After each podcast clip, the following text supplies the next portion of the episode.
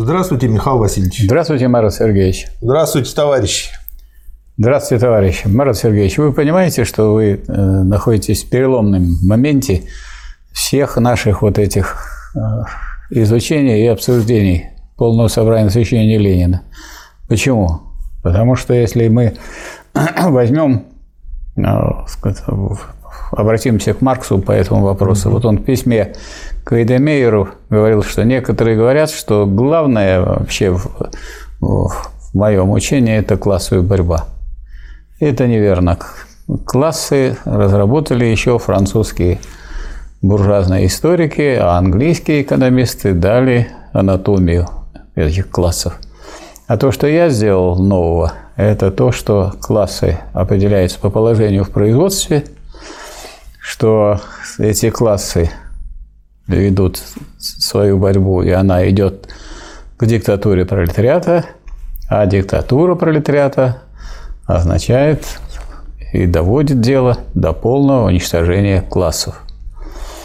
Значит, поэтому установление диктатуры пролетариата – это, можно сказать, предпоследний этап реализации идей Маркса и реализации главного в ленинизме. Значит, теперь предстоит, имея государство пролетарское, ну, во-первых, его укрепить. Я думаю, это понятно, что вот его создали, необходимо распространить на всю Россию, необходимо наладить его и начать, что начать вот тот путь, который ведет к полному уничтожению классов. Это предполагает завершение переходного периода, когда, когда бы все было в общественной собственности, не было бы частной собственности, и тогда можно было бы сказать, что уже коммунизм. Вот приходится об этом сказать уже сейчас, потому что некоторые товарищи под коммунизмом понимают какое-то там светлое будущее, тогда как в Советском Союзе при коммунизме трудящиеся жили с середины 30-х годов. А вот дальше, а вот дальше идет по-другому. Дальше речь идет о, о том, что главное в уничтожении классов сделано, уничтожены антагонистические классы – но деление на классы еще не уничтожено. Для этого, как писал Ленин в «Великом почине», в 1939 томе мы до него дойдем, и, наверное, еще раз тогда остановимся. Нужно для этого уничтожить различия между городом и деревней, людьми физического или умственного труда. Это дело очень долгое. И Ленин на, насчет сроков ничего не говорил, и я думаю, что он понимал, что это такое длительное и тяжелое дело – что ни один серьезный человек, ни Маркс, ни Энгельс, ни Ленин тут никаких бы сроков не ставил. Это вот такие проходимцы делали, как Хрущев, которые объявляли, что вот скоро будет коммунизм, хотя коммунизм уже был. Да. Не полный, а потом полный будет коммунизм через 20 лет. Да уже после этого не 20 лет прошло, а сколько прошло лет? Уже с 61 -го года прошло 50 лет. Да, больше. Да. да. Вот 60. Так. Ну, почти, да, 60. Вот, так что э, то, что мы теперь будем изучать, это как раз э, как мы будем изучать, как строится пролетарское государство уже после совершения социалистической революции, после установления советской власти.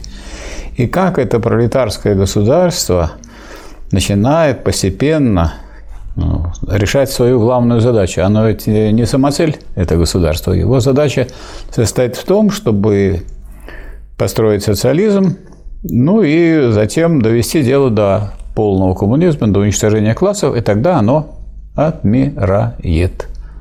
И вот тут появляется фигура Бухарина, который, про которую мы уже говорили, да. который писал, что вот пролетариат вбивает осиновый кол в могилу государства – Значит, для Бухарина любое государство – негатив. А для большевиков нет, есть государство, которое уничтожает деление на классы, а есть государство, которое сохраняет деление, да еще и господство эксплуататорского класса. Угу. Вот такому государству осиновый кол вбила уже социалистическая революция. Ну а как можно? Человек, который э, решил убивать осиновый кол пролетарскому государству, сам под этот кол и попал. Так что вот так бывает в жизни и в истории. Да. То есть и этот человек считался еще теоретиком партии. Так и Ленин ехидно говорил, любимцем партии, но никогда не учился, никогда не понимал вполне диалектики, и поэтому его теоретические воззрения с очень большим сомнением могут быть отнесены к вполне марксистским. Это написано в письме Ленина к съезду, где он дает характеристики выдающимся членам ЦК, и поэтому он показывает, что, конечно, всерьез этого теоретика брать нельзя. Вот такая ситуация. Можно? Угу. Ну, а теперь мы можем приступить непосредственно вот к тому, к тем произведениям, к рассмотрению тех произведений, которые написаны сразу после взятия власти. Сразу не то слово. 35-й том, октябрь 17 март 18 ну, начали, начали с тех, которые сразу. Вы же, наверное, по порядку пойдете или будете с конца? Нет, нет. Ну, если по порядку, то сразу, конечно, начинается. Мне больше всего э, нравилось читать задом наперед фантастическую литературу. Когда уже знаешь конец, уже по-другому смотришь на начало. Задом наперед надо читать свои рукописи, чтобы не, не увлекаться содержанием и найти ошибки. Да, это тоже хорошая мысль. Ну, на что я обратил внимание, это вот, ну, вот к этому тому тоже есть фотография Ленина, что... Покажите ее. А, а я потом ее врежу, ага. посмотрят. И я, наверное, врежу несколько предшествующих еще фотографий, которые есть. Но их просто нужно хорошо отсканировать, найти. А, вот. Видно, как постарел человек буквально за 2-3 года последних. То есть это такая скорость и такая работа не просто так дается. И тут самое первое произведение, одно из самых коротких на кусочек так, страницы гражданам России. Да, так, э, Марат Сергеевич, значит, большевики должны были делать то, что умеют, или то, что не умеют? То, что должны. Они это и сделали. Но они... И, как выяснилось, они это и умеют. Я думаю, что люди творческие всегда делают то, что они умеют. А то, что умеют уже, они передают другим. Это уже скучно, да. Это уже другим можно. А вот это была задача, которую никто никогда не решал. Никогда в мире никто никакой человек. И вот большевики эту задачу стали решать. И вовлекли в это дело так сказать, э, авангард рабочего класса, передовых людей из всех слоев общества. Да. Если э, товарищи помнят, предыдущий том заканчивается вечером 24 октября, когда Ленин написал, что взять нужно власть либо сегодня вечером, либо крайний срок ночью, потому что днем будет поздно. 25 октября. И вот, гражданам России, восклицательный знак. Временное правительство не изложено, Государственная власть перешла в руки органа Петроградского совета рабочих солдатских депутатов, военно-революционного комитета, стоящего во главе Петроградского пролетариата и гарнизона. Дело, за которое боролся народ, немедленное предложение демократического мира, отмена помещичьей собственности на землю, рабочий контроль над производством, создание советского правительства – это дело обеспечено. Да здравствует революция рабочих солдат и крестьян. И написано это было в 10 часов утра. 25 октября.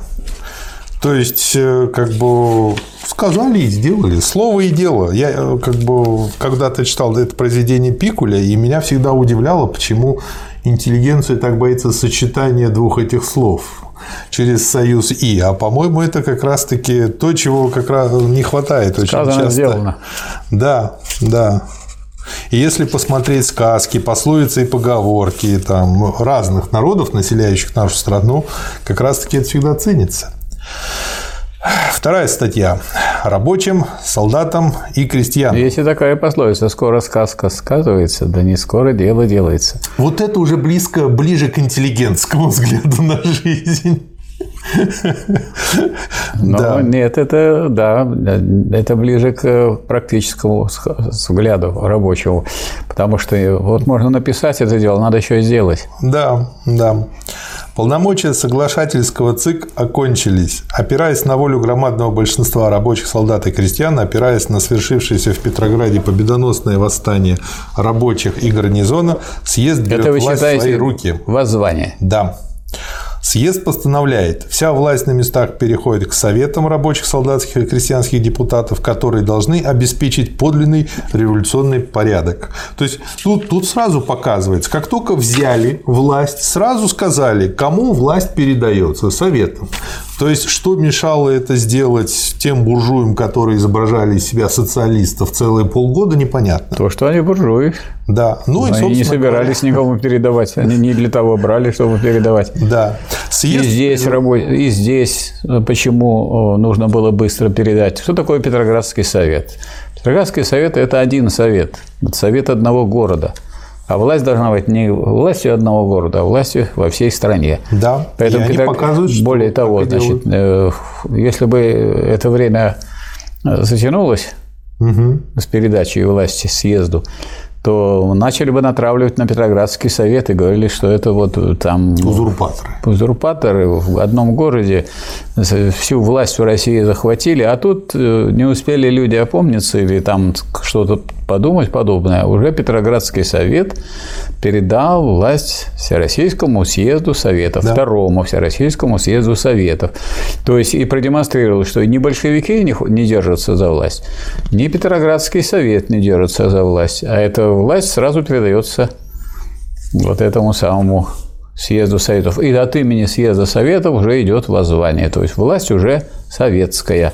Причем советская она превратилась из власти э, городской в власть всероссийскую. Да. Вот после принятия этого постановления. Да. Ну и, собственно говоря, помимо того, что передает власть советам, съезд призывает солдат в окопах к бдительности и стойкости. Следующий материал. Доклад о мире. 26 октября, то есть на следующий день. И в этом докладе о мире, собственно говоря, главная его часть – это декрет о мире. Что я здесь отметил? Первое. Мир без аннексий, то есть без захвата чужих земель, без насильственного присоединения чужих народностей и без контрибуций. Такой мир предлагает правительство России заключить всем воюющим народам немедленно. Вот посмотрите, тут какая была ситуация. Власть установлена. Естественный вопрос, а как с войной и с миром? Говорится, призывает солдат к стойкости. Сразу угу. вопрос, что это за власть, что будет. И на следующий угу. день уже ответ какой. Да. А ответ декрет такой, что декрет о мире. Да. Очень вовремя. А если вы затянули еще на день, это бы поколебало эту власть. Да. Меня еще что поражает? Без всякого интернета, как быстро происходила коммуникация. То есть, насколько этот э, аспект был схвачен, организован. Потому грамотно. что интернет отключить можно, а вот это не отключишь. Да. То есть, можно и без интернета делать революцию. Это То есть, интернет нужен только для оранжевых по революций. Теле, по телеграфу делали. По телеграфу, по радио. Да.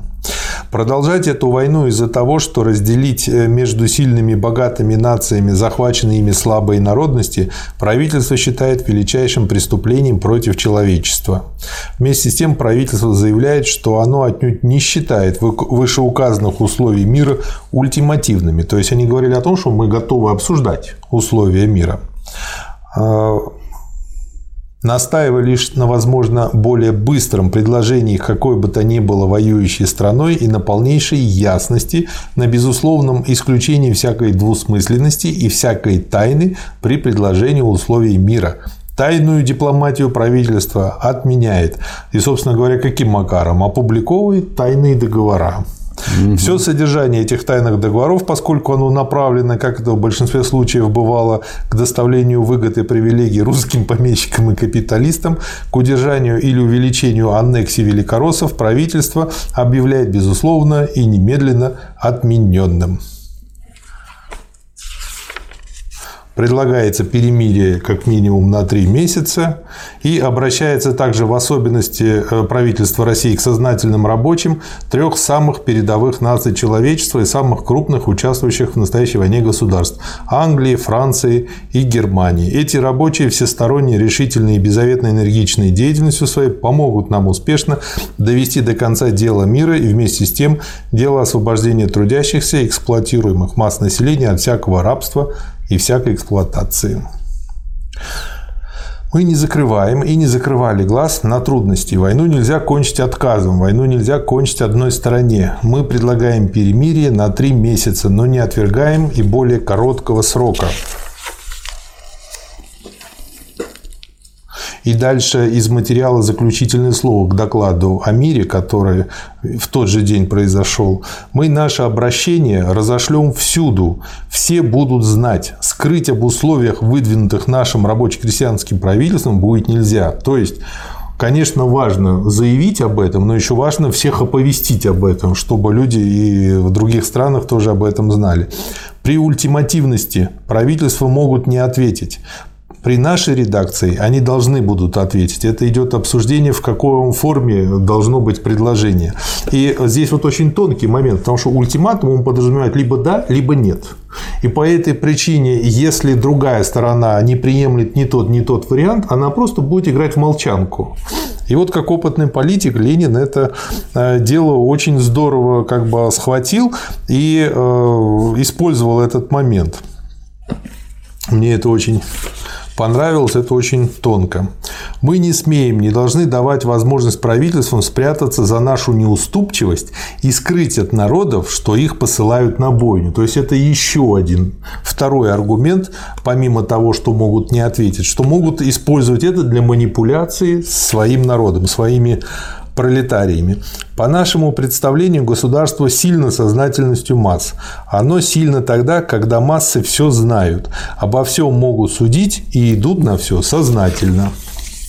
По-моему, здорово. То есть такое заявить в начале 20 века, я думаю, это сейчас, там, когда идет какое-нибудь совещание наверху, говорят, ну и что там будем с нашим народом делать, подразумевает, что народ как, как темная лошадка. А народ говорит, что будем делать с нашим правительством? Ну, народ думает так, но, но, но пока что не собирается, да, еще. Может Следующий. Быть, может быть, и собирается. Ну, потихонечку. Э, следующий материал – доклад о Земле. Как бы, первый – это о мире, второй – это о Земле. Мы полагаем, что революция доказала и показала, насколько важно, чтобы вопрос о Земле был поставлен ясно.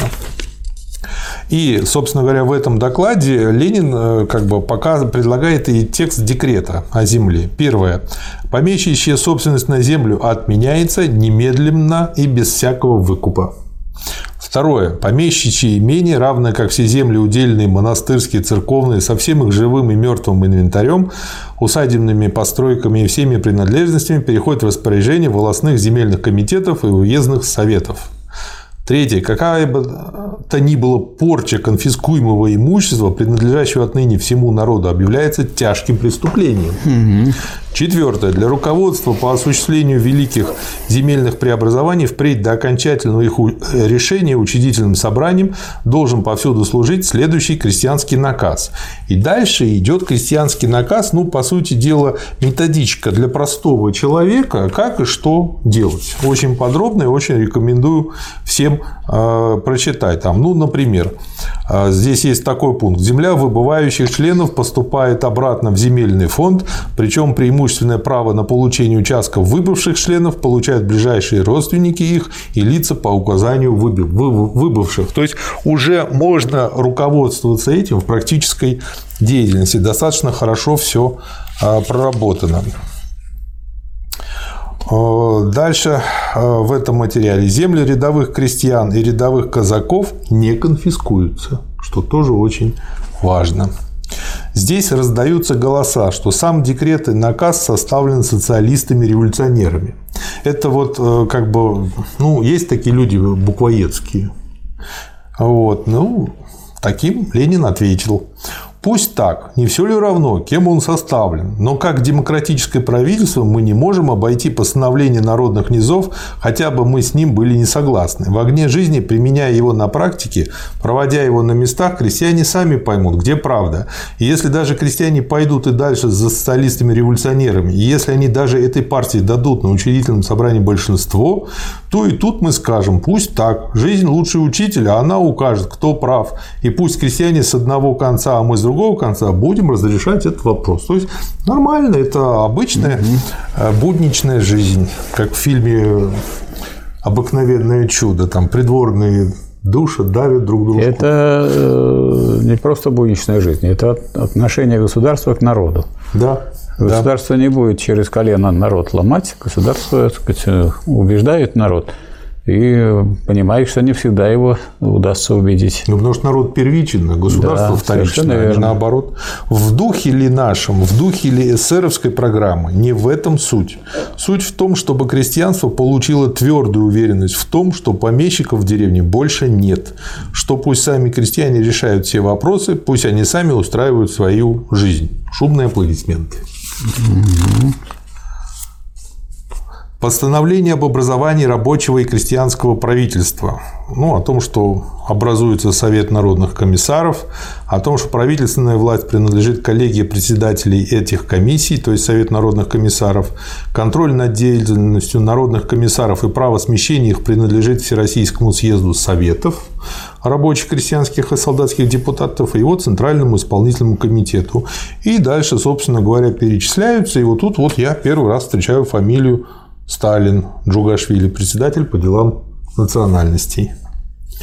Нарком народного просвещения Луначарский, финансов Скворцов, юстиция Апоков, по делам продовольствия Теодорович, почты телеграфов Авилов, земледелие Милютин, труда Шляпников, по делам военным и морским аж три комиссара, Овсеенко Антонов, Крыленко и Дыбенко, председатель Ульянов Ленин и народный комиссар по внутренним делам Рыков. Я обратил внимание, что нет... А, есть Троцкий по делам иностранным, Троцкий по делам торговли и промышленности, Нагин.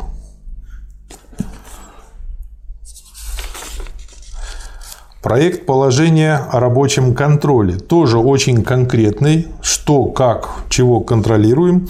И тут я для себя выделил следующее. Рабочий контроль осуществляют все рабочие и служащие предприятия, либо непосредственно, если предприятие так мало, что это невозможно, что это возможно, либо через своих выбранных представителей, которые должны быть выбраны немедленно. То есть, опять же, нужно вовлекать всех абсолютно людей.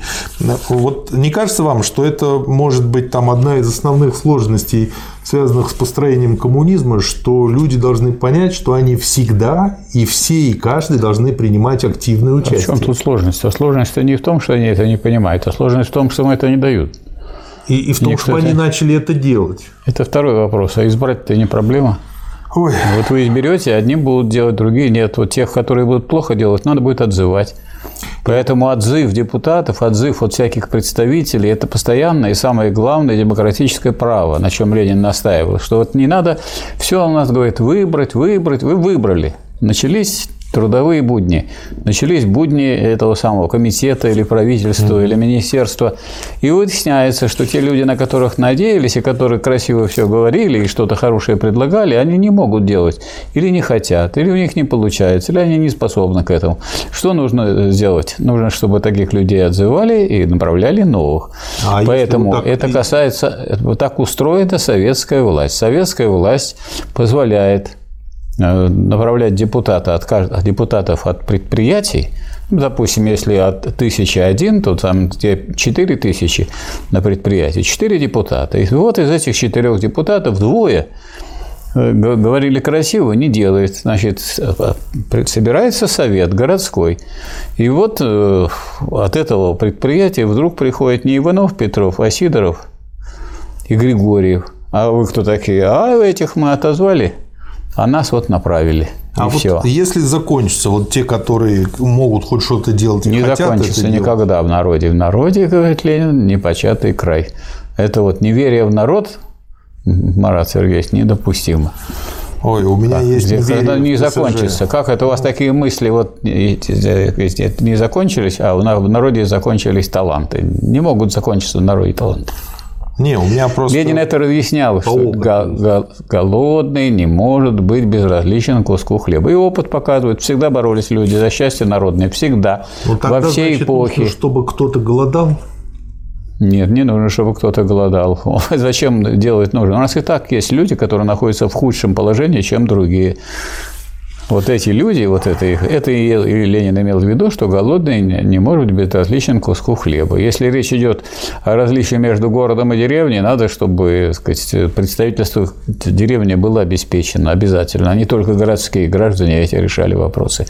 Если речь идет о различии э, в положении рабочих и интеллигентов, или колхозников, или крестьян и рабочих с одной стороны, интеллигентов с другой, значит, должны быть рабочие советы. Я думаю, что что советы должны быть устроены так, что без решения а, секции рабочих а, решение совета Недействительно. То есть нужно в Совете еще выделять и секцию рабочую, чтобы да. она еще подтверждала его да. решение. Что да? любые решения, угу. любые решения, принятые там в целом большинством, они только тогда будут проводиться в жизнь, Когда если большинство среди рабочих это подтверждает. Если большинство рабочих это подтверждает.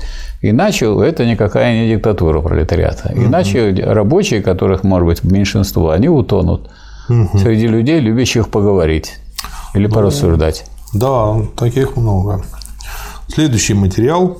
Совещание полковых представителей Петроградского гарнизона. 29 октября, 11 ноября по новому стилю.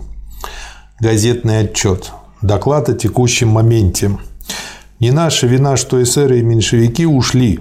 Им предлагали разделить власть, но они хотят подождать, пока кончится борьба с Киринским. Вот, э, вот вы знаете, это очень, вот э, это типичная интеллигентская черта. То есть я это замечаю во многих людях, имеющих там несколько высших образований, там э, ученых там и прочее. Вот если он с чем-то не согласен, он это делать не будет. Причем он может быть с чем-то не согласен просто по какой-то форме, по какому-то формальному моменту. И, в общем-то, он это может тоже понимать, но вот как вот принципиально берет. Я думаю, что надо с другого конца этот вопрос решать. Человек не хочет делать, и ищет и находит всегда форму и какую-то угу. причину, якобы, или повод, по которому он не согласен, поэтому делать не будет. И, и, и так изысканно он же не может, да? да, он не может же сказать, что я не хочу делать, люди не хотят действовать, работать, там, очень да, многие. Еще как. Да, это надо же выполнять наказы, надо выполнять требования трудящихся, надо добиваться, надо преодолевать надо придумывать решения, надо решения эти реализовывать. А можно сказать, нет, это меня не устраивает, я это делать не буду. Вот тут как раз хорошо. Ну, так давайте отзовем его да. и направим другого. Да. Эсеры и меньшевики ушли, потому что остались в меньшинстве. Мы из Совета не исключали никого. Попытка Керенского – это такая же жалкая авантюра, как попытка Корнилова. Мы взяли власть почти без кровопролития. Если были жертвы, то только с нашей стороны. Весь народ именно той политики желал, которую ведет новое правительство. Оно взяло... Вот смотрите, ее... как что Ленин говорит. Вот до, до сих пор как-то помалкивает на тему о том, ну, а какие жертвы были в революции 17 года. Вот э, февральская революция. Вот у нас а. есть, вот у нас есть этот целый мемориал угу. на Марсовом поле. Там несколько тысяч лежит тех, кто погиб в борьбе за, бурж... за власть буржуазии. Угу. А вот в борьбе за рабочую власть. Значит, если есть жертвы, то с нашей стороны, говорит Ленин, вот обратить да. надо на это внимание. То есть буржуям не надо бояться То есть какая... социалистической революции. Это, во-первых. Во-вторых, и рабочим не надо особенно бояться, угу. потому что если бы сказать, э, э, поскольку это власть большинства, если только большинство захочет установить свою власть, оно ее установит так, что жертв будет мало. А вот когда речь идет о власти меньшинства, вот там да. Да, ну потому, потому что репрессии надо большинство подвергать. Конечно. Оно взяло ее не у большевиков, а у солдат на фронте, у крестьян в деревне и у рабочих в городах. Повторяю, политическое положение свелось теперь к военному. Задачи политики и военная задача – организация штаба, сосредоточение материальных сил, обеспечение солдат всем необходимым. Это надо делать, не теряя ни одного часа, ни одной минуты, чтобы дальше шло все так же победоносно, как до сих пор. Вообще тут очень много э, как бы, материала, он идет очень плотно, и видно, что очень ускорилось все. Но вот видно, что для того, чтобы вот эти все декреты, они совершенно необходимы, ведь надо было, чтобы их кто-то написал. Да. Вот их написал Ленин. А как он мог их написать? А потому что он готовился к этому всю свою жизнь. К этой да. самой революции, и относился к ней не только как к искусству, но и как к такому делу, к которому надо подойти максимально ответственно и не думать, что кто-то напишет. Кто напишет? Дескать, мы прокричим, да здравствует власть Советов. Но если угу. власть Советов, надо писать декреты, надо подбирать людей, да. надо принимать решения, надо выступать. Кто это будет делать? Ну и поэтому вот э, Ленин понимал, что он, вот как человек в этом отношении, наиболее подготовленный, это, эту ношу, прежде всего, брать должен на себя. Причем никаких особенных должностей. Раз он председатель правительства теперь, а раньше он был просто член Центрального комитета. Он председатель правительства, значит, он за все, что относится, относится к России, теперь отвечает. То есть он может, а, сам писать, б, поручать, это очень важно, чтобы он мог поручить, а не так, что вот будем делать, не будем делать, то есть новгородская вещи. Mm-hmm. Власть уже взяли, есть правительство, Совет народных комиссаров, обязанности распределили. Так, по национальному вопросу Сталин за это отвечает. Так, по земельным делам такой-то, по сказать, военным такие-то троица и так далее. Вот это очень важно, и видно, что э, какова роль э, в истории ну, вождей. Э, она величайшая. И вождям подчиняются не только потому, что они правы, да. а еще и потому, что они всей своей жизнью доказали свою преданность классу. Да, резолюция ЦК РСДРПБ по вопросу об оппозиции внутри ЦК. Центральный комитет признает, что сложившаяся внутри ЦК оппозиция целиком отходит от всех основных позиций большевизма и пролетарской классовой борьбы вообще. Повторяя глубоко не марксистские, это вот как бы вот только произошло, и уже 2 ноября через неделю оппозиция внутри ЦК. А почему вы думаете, что через неделю? Не, в том плане, она, что она ведь себя не... проявляла, она себя проявляла еще и в вопросе взятия власти, а Каменев, Зиновьев. Так вот, это, я просто говорю о том, что как бы вот э, все время палки в колеса вставляют каждый день. То есть вы, и даже в серьезные удив... моменты. И вас это удивляет? Не, меня удивляет, что люди даже в серьезные вот. моменты не могут свою хотелку засунуть подальше. Это не должно нас удивлять. Да, я думаю, что мы должны объяснить людям, что это, это, это, нормально, при, да? это, это неизбежно. Это неизбежно, потому что рабочий класс должен осуществлять свою диктатуру, а не диктатуру каких-то непонятных лиц, да. которые, которые никак не могут отойти от э, буржуазных привычек, и которые да. навязывают свои буржуазные привычки и, или пытаются запрятать в коммунистические одежды старые, так сказать, буржуазные идеи. Повторяя глубоко не марксистские словечки о невозможности социалистической революции в России, о необходимости уступить ультиматумам и угрозам, уйти со стороны заведомого меньшинства советской организации, срывая таким образом волю и решение Второго Всероссийского съезда Советов, саботируя таким образом начавшуюся диктатуру пролетариата и беднейшего крестьян. Знаете, как получается? Люди взяли, то есть вот рабочий класс взял власть, а теперь сразу и со стороны, на руках. И со стороны, не, не просто, нет, со стороны этой представителей этой власти, со стороны партии, в Центральном комитете появляются люди, находятся да. люди, которые как раз не хотят этого делать, то есть которые по-другому себе представляли что будет однородное социалистическое правительство, будет тихо все мирно, а тут как да. ожесточенная классовая борьба. Да. Такой же, как и этот, так и тот. Центральный комитет подтверждает, что, не изменяя лозунгу власти Советов рабочих, солдатских и крестьянских депутатов, нельзя перейти к мелкому торгашеству за присоединение к Советам организаций несоветского типа, то есть организаций недобровольного объединения революционного авангарда, борющихся за свержение помещиков и капиталистов масс. То есть они еще что предлагали? Ну, в лучших интеллигентских традициях, ребята, давайте жить дружно, взять и слить в кучу все варианты организации. Все в кучу, чтобы большевики, которые взяли власть, оказались в меньшинстве. Да. И чтобы они оказались в меньшинстве, и диктатура отряда превратилась в ничто. Да. А после этого мы знаем, что кто говорит истории всех революций. Там бы кровавое месиво было. Да. Резолюция «Ультиматум большинства ЦК РСДРПБ меньшинству». А, эта резолюция объявляет изменой делу пролетариата всякую попытку навязать нашей партии уклонение от власти. То есть, как бы власть получили, теперь будем от нее уклоняться. Вот это мне так напоминает э, вот, э, конец 80-х и 90-х, когда такое ощущение было, что КПСС просто отпихивала от себя власть. А вот. Мне это как раз ну, только это напоминает в обратном смысле. То есть большинство было за то, чтобы отпихивать власть. Да, да. Большинство. Настолько И оно привыкли к не от себя оно отпихивало власть, оно отпихивало власть рабочего класса. Да. Поэтому партия вовсе как бы не отдавала. Пока все не сломала, пока все не нарушила при социализме, партия, которая выбросила, так сказать, главную идею марксизма и диктатуры пролетариата, перестала быть пролетарской партией, стала по содержанию буржуазной партией, она власть не отдавала, она эту власть использовала, пока не разрушила социалистическую экономику, социалистическое общество, завоевание социализма и не разрушила Советский Союз. И тогда ее Ельцин закрыл, да. который вдруг ну, объявил ну, и показал, показал, что он Нельзя ему сказать спасибо ни за что, потому что он негодяй, который, будучи первым секретарем Московского горкома, кандидата в члены Политбюро, изображал себя представителем коммунистической идеи. То есть он жулик, обманщик и заслуживает смертной казни.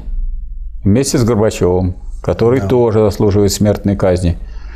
Ну, я вот, например, предлагал, раз уж есть там Ельцин-центр, надо вот все гнусные дела, которые совершил Ельцин, надо их, так сказать, документировать и там все это собирать. Ну, я думаю, мы там со временем, во-первых, они да. уже сами что-то собрали, а мы да, это надо потом дополним. Еще, дополнить. И Горбачевскими да. делами, да, и Хрущевскими. Да, да, Сделаем да. это действительно да, вот центр, как хорошим музеем. Музеем, да. музеем контрреволюции. Да. Э, навязать нашей партии уклонение от власти. Раз Всероссийский съезд Советов эту власть именем миллионов рабочих солдат и крестьян вручил представителям нашей партии на основе нашей программы. Между тем, представители меньшинства, как до вчерашнего заседания ЦК, так и после заседания, вели и ведут политику, явно направленную против основной линии нашей партии и деморализирующую наши собственные ряды, поселяя колебания в тот момент, когда необходима величайшая твердость и неуклонность.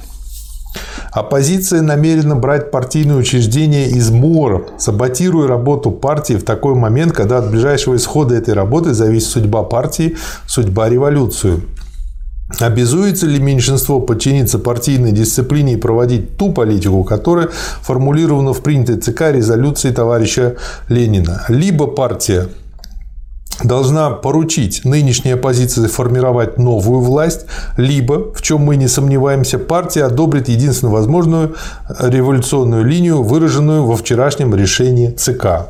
То есть Ленин на самом деле говорит, как бы, если вы нормальная оппозиция, формируйте тогда вторую власть, пожалуйста. Но они же этого не делают. Это вообще мне э, как бы интеллигенция часто напоминает нет никакой, плющ а, нет, вокруг нет, дерева. Нет никакой второй власти.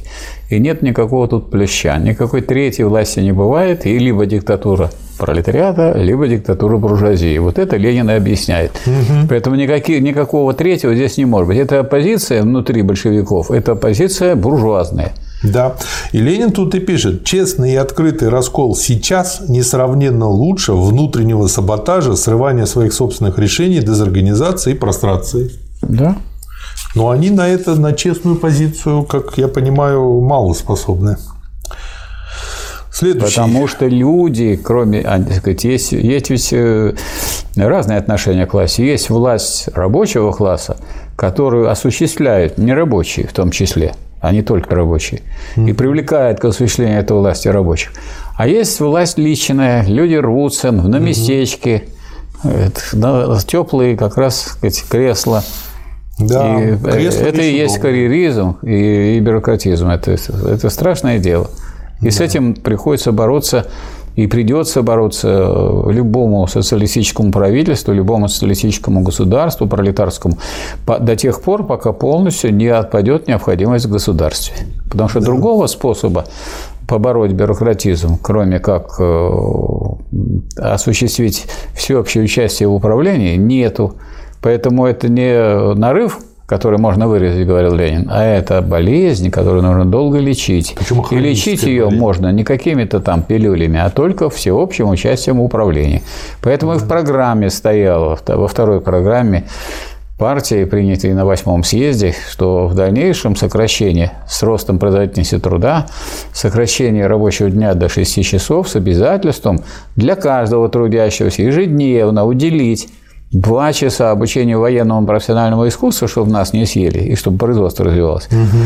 И практическому обучению техники государственного управления. Вот только таким образом, когда все могут управлять, тогда, когда не будет таких башков, которые, так сказать, только они знают, как управлять. То есть только они знают э, некоторые секреты этого управления. Надо, чтобы эти секреты очень все просты. Это, говорит, каждый простой рабочий крестьянин научится да. управлять, да. если будет учиться. И вот это именно тоже выбросили, э, хрущевцы выбросили из третьей программы. В третьей программе не, да. не только не было диктатуры пролетариата, из нее не только уже партия, не партия рабочего класса, а общенародная, и государство общенародное, но и вот это вот, и цель производства они выбросили – обеспечения благосостояния и всестороннего развития всех членов общества, и выбросили вот то, что необходимо для того, чтобы государство не превратилось в прямо противоположное через развитие бюрократизма и карьеризма. Да. Я тут, кстати, встретил, что Ленин там прямо так и пишет такая фраза, что главные враги – это помещики и чиновники. Вот, с помещиками справились как-то, а вот с чиновниками не очень. Ну, это не, не совсем так. Все-таки, если мы будем брать в контексте, как Ленин говорит, угу. не, не чиновники, а бюрократизм. Без чиновников вы не обойдетесь. Он имел в виду а он, бюрократизм. Вы же, да. Мы же ведь, мы же ведь разбирали, мы же с вами разбирали государство и революцию 33 и 34 и там все эти э, принципы Парижской коммуны, заработную плату чиновникам на уровне зарплаты хорошего рабочего. Это одна из гарантий борьбы с бюрократизмом, а не с бюрократами. Вы не, надо бороться с бюрократизмом, что люди не становились бюрократами, а когда они уже встали, их только убирать надо с работы. Да. Заменять на других. Да. Но вот как раз замена-то тоже предполагалась Лениным. Не должно быть несменяемых. А для этого надо, чтобы люди учились. А то, говорит, как вы сейчас замените его, больше никто не умеет. А почему он больше никто? Он специально делает так, чтобы никто не мог его заменить. Да и если человек действительно выкладывается на работе и работает, он будет рад замене. Для него как отпуск будет. Потому что от любой работы устаешь, даже самый Надо, чтобы он не просто рад был, надо, чтобы он готовил таких людей, которые могут его заменить. И это тоже, да. А Проект... он будет, это он рад, но он не, не занимается этим делом. Да, но это говорит о том, как он То есть рад. надо часть да. времени, часть времени люди, которые занимаются управленческим трудом, должны посвящать тому, чтобы научить этому же труду сказать, простых рабочих и крестьян, которые приступают к этой государственной работе, чтобы можно было их выдвинуть в государственный аппарат. И чтобы эта сменяемость была регулярной, чтобы там не были люди, небожители, долгожители. Да. Чем шире круг людей, которые прошли школу управления, тем лучше. Проект резолюции о свободе печати. Рабочее крестьянское правительство под свободой печати понимает освобождение прессы из-под гнета капитала, переход в собственность государства бумажных фабрик и типографий, предоставление каждой группе граждан, достигающих известной численности, например, 10 тысяч человек, равного права на пользование соответственной долей запасов бумаги и соответственным количеством типографского труда. Следственную комиссию для расследования связи периодических изданий с капиталом, источника их средств и доходов, состава их жертвований, покрытия их дефицита всего хозяйства газет вообще. Это первый шаг. Второй шаг. Всякое сокрытие книг, счетов или иных документов от следственной комиссии, а равно всякое заведомое неправдимое показание будет караться революционным судом. И окончательно. Все владельцы газет, акционеры, а равно все служащие обязуются предоставить немедленно письменные отчеты и сведения по указанным вопросам в Следственную комиссию по раскрытию связи с прессом с капиталом. То есть первое – национализация, а второе – расследование состояния вот Свобода дел. печати – это свобода от, от, от того, от капиталистов, которые управляют этой печатью. Да. да. То есть свобода от тех, от богатых – это значит свобода бедных. Да трудящихся. Ответ на запрос левых эсеров. С ответом на запрос, предъявленный левыми эсерами, выступает товарищ Ленин. Он напоминает, что в первые дни переворота большевики предлагали представителям левых эсеров войти в новое правительство. Но сотрудничество с большевиками было отвергнуто самой фракцией левых эсеров. Момент был слишком серьезным и не допускал промедлений. Ну и раз они отвергнули, ну так ну, а что же за ними бегать-то? Промедление воистину смерти подобное. Издавая законы, идущие навстречу чаяниям и надеждам широких масс, новая власть ставит вехи по пути развития новых форм жизни. Советы на местах, сообразно условиям места и времени, могут видоизменять, расширять и дополнять те основные положения, которые создаются правительством. Живое творчество масс – вот основной фактор новой общественности. Социализм – вот очень важная, на мой взгляд, мысль, которую Вообще-то вот по своей глубине мало кто понимает. Социализм не создается по указам сверху.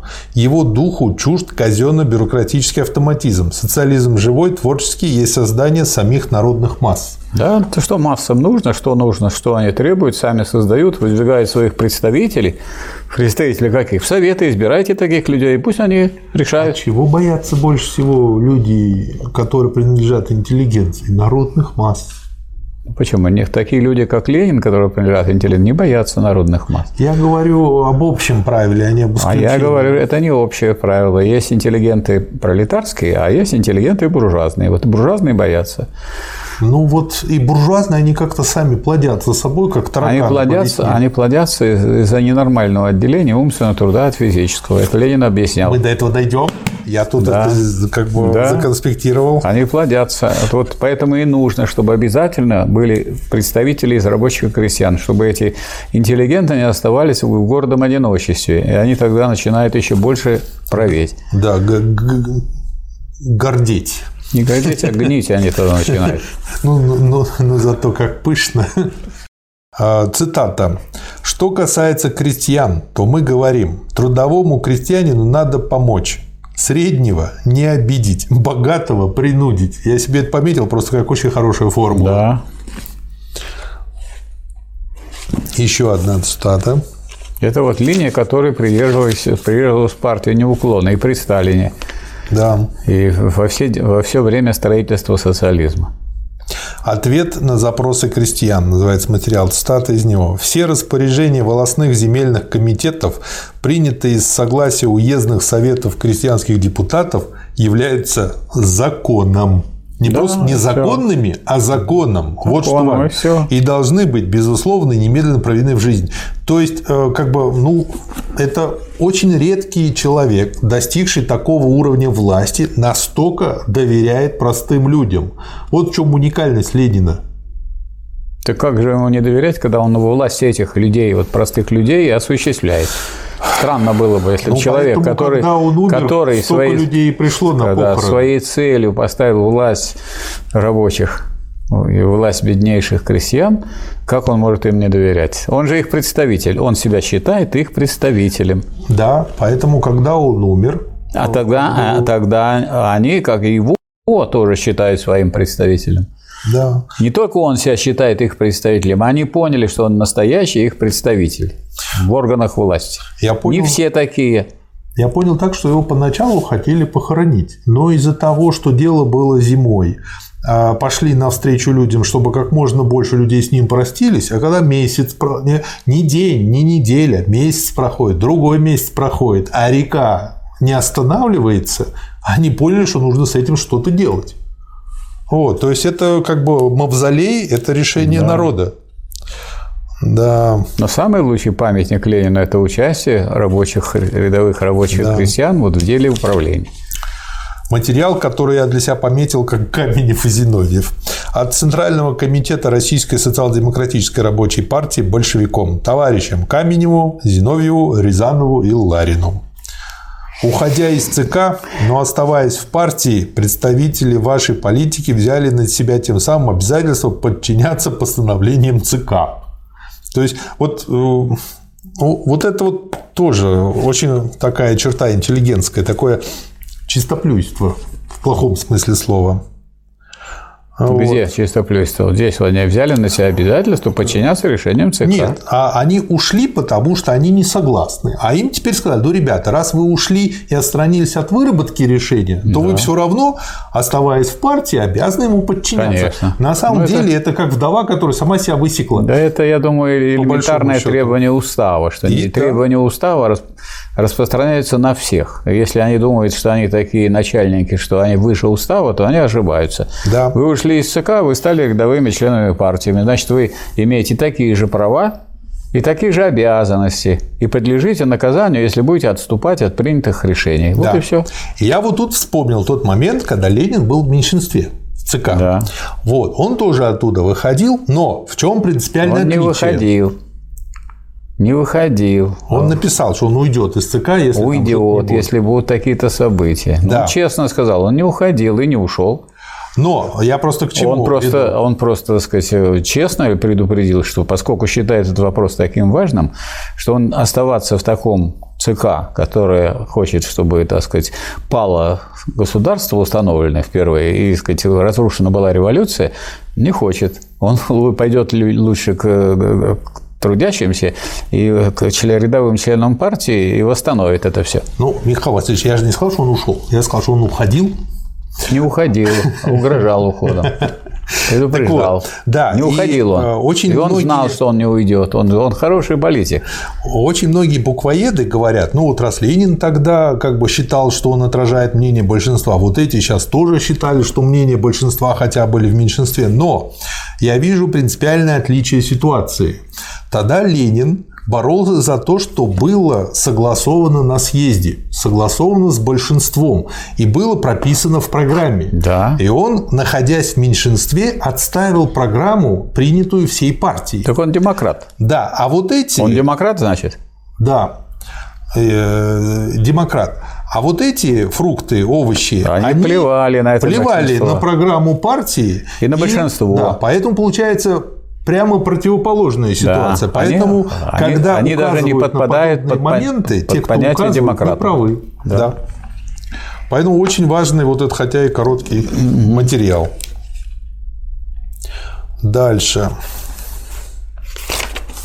От Центрального комитета Российской социал-демократической рабочей партии большевиков ко всем членам партии, ко всем трудящимся классам. В России не должно быть иного правительства, кроме советского правительства. В России завоевана советская власть, и переход правительства из рук одной советской партии в руки другой партии обеспечен без всякой революции, простым решением советов, простым перевыбором депутатов в советы. Вообще гениальная структура. Вот я смотрю чисто организационно, просто гениально. С одной стороны, она э, в себе кто это- сохраняет кто- кто коммунистическую создал- идею. Кто создал совет? Народ создал. Да не народ, а рабочий класс. Да. Хорошо. Никогда весь народ все не создает. Это все Ой. как сразу вы хотите растворить. Ну, Михаил Васильевич, музыка народная, слова тоже народные. Куча песен имеют же своих авторов, просто народ их потом принял. Это у нас не музыка, а теория. А в теории, в теории главным является учение о диктатуре пролетариата. Ивана, Ивано-Вознесенские рабочие создали советы, открыли советы. Вот давайте не будем об этом забывать. Вот, скажем, а радио открыл Попов. И все.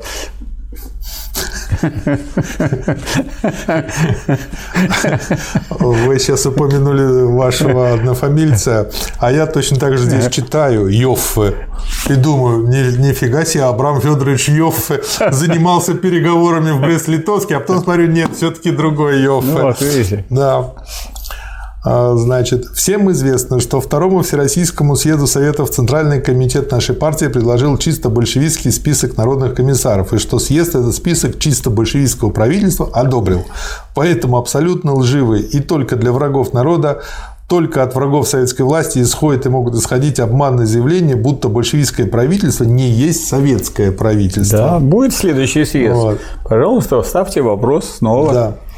Товарищи, несколько членов ЦК нашей партии Совета народных Это говорит комиссаров... вообще, вот это говорит об отношении к народу, к крестьянам, к, к Это рабочим. неуважение, на самом деле. Неуважение. То есть, это вот собрались тут люди на второй съезд Советов, да что они понимают, мы такие образованные, мы такие светлые, они такие темные. Ну и что, что они с винтовками, ну и что, что они воевали, ну и что, что они отцахи, ну и что, что они нас кормят, хлеб добывают, ну Как и что, они от этого ну и что они от этого, что они на заводах работают. А вот мы сейчас подумаем и сделаем по-своему. Да. А Ленин говорит, ничего не, по- не получится. Вот принято решение, мы им предложили, а они согласились, и мы этого будем придерживаться. Это вот и важно придерживаться того, за что проголосовали действительно представители трудящихся. А если, значит, представители трудящихся проголосовали, а потом там начинают крутить, вертеть и все выворачивать наизнанку, как делали потом Хрущев, Горбачев, там, Брежнев. Кто это придумал, понимаешь, развитой социализм? Кто это придумал эту чушь?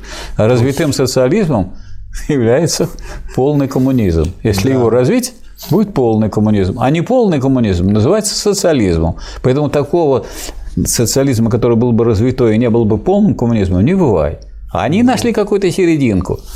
И, Ну. и вот такие люди там ходили вокруг этих самых э, чиновников партийных, которые им писали бумажки, а эти, не соображая, зачитывали. Да. Ну и вот они тут пишут, что несколько членов ЦК нашей партии Совет народных комиссаров Каменев, Зиновьев, Нагин, Рыков, Милютин и немногие другие вышли вчера, 4 ноября, из ЦК нашей партии и три последних из Совета народных комиссаров. Вот, вот беда. Но мы заявляем, что ни на минуту и ни на волос дезертирский поступок нескольких членов из верхушки нашей партии не поколеблет единство масс, Да. идущих за нашей партией, а следовательно не поколеблет нашей партии. Да, если люди не берут на себя ответственность, значит, пусть выходят. Ну, с другой стороны, это и честно в каком-то смысле. Ну, не хотят, и ладно, что мы, как Что мы без них честного? сделаем. Нечестно.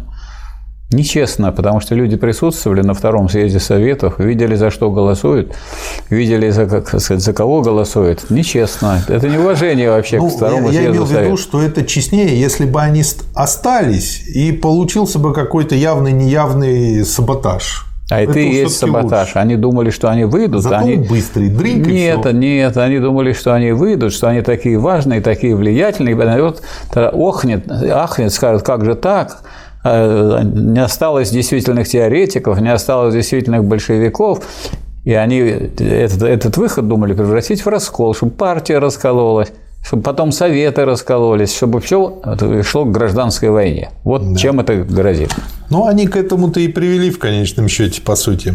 Да. Нас обвиняют хоры буржуазных писак и людей, давших себя запугать буржуазии, в том, что мы неуступчивы, что мы непримиримы, что мы не хотим разделить власти с другой партией. Это неправда, товарищи. Мы предложили и предлагаем левым эсерам разделить с нами власть. Не наша вина, что они отказались. Да, причем обратите внимание, они не, не говорят, не говорит Ленин о том, чтобы кому попало предлагает. Предлагает кому? Левым эсерам. Почему? Потому что левые эсеры, так сказать, имели программу аграрную, такую, которую принимали и большевики. Да. И поэтому И для них, поэтому естественно, так сказать, наличие представителей этой партии, постольку, поскольку это рабоче-крестьянское правительство. Ничем, так сказать, никуда в сторону тут не отходит э, рабочий класс от осуществления своей диктатуры. Да. Нашу уступчивость те господа, которые стоят за спиной левых эсеров и действуют через них в интересах буржуазии, истолковали как нашу слабость и использовали для предъявления нам новых ультиматумов. Действительно, такое часто бывает. Вот Когда интересах- говоришь человеку культурно, он как В интересах думает, буржуазии они действуют. Вот что Ленин прямо сказал, что эти люди, которые вышли и которые ставят некоторые ультиматумы, собственно, действующие власти, действующие в интересах большинства, тянут руку буржуазии. Да. На совещании 3 ноября явились господа Абрамович и Мартов. Тут вообще такие фамилии встречаются. Я вспоминаю нынешних персонажей. Я думаю, господи, неужели там нет родственников? Вот. Есть, и предъявили ультиматум. Двоеточие. Никаких переговоров, пока наше правительство не прекратит арестов и закрытие буржуазных кассет. И наша партия и ЦИК съезда Советов отказались исполнить этот ультиматум. Значит, закрываются буржуазные газеты, и тогда сразу выясняется, что сидят э, здесь в руководящих органах люди, которые хотят, чтобы бу- буржуазия могла по-прежнему оказывать такое же влияние, которое она оказывала да? на умы. Да, все просто.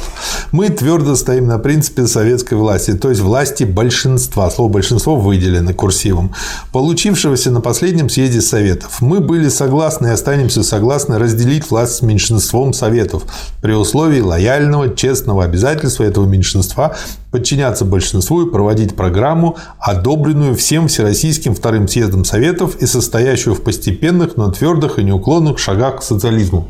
То есть, ну вот видно, да, что Ленин, видно, что Ленин э, твердо проводит диктатуру пролетариата. И вот тут, да, да я твердо. перебил. Твердо, потому что если бы Ленин пошел навстречу им и другие товарищи из большинства ЦК, они бы, собственно говоря, предали бы рабочий класс.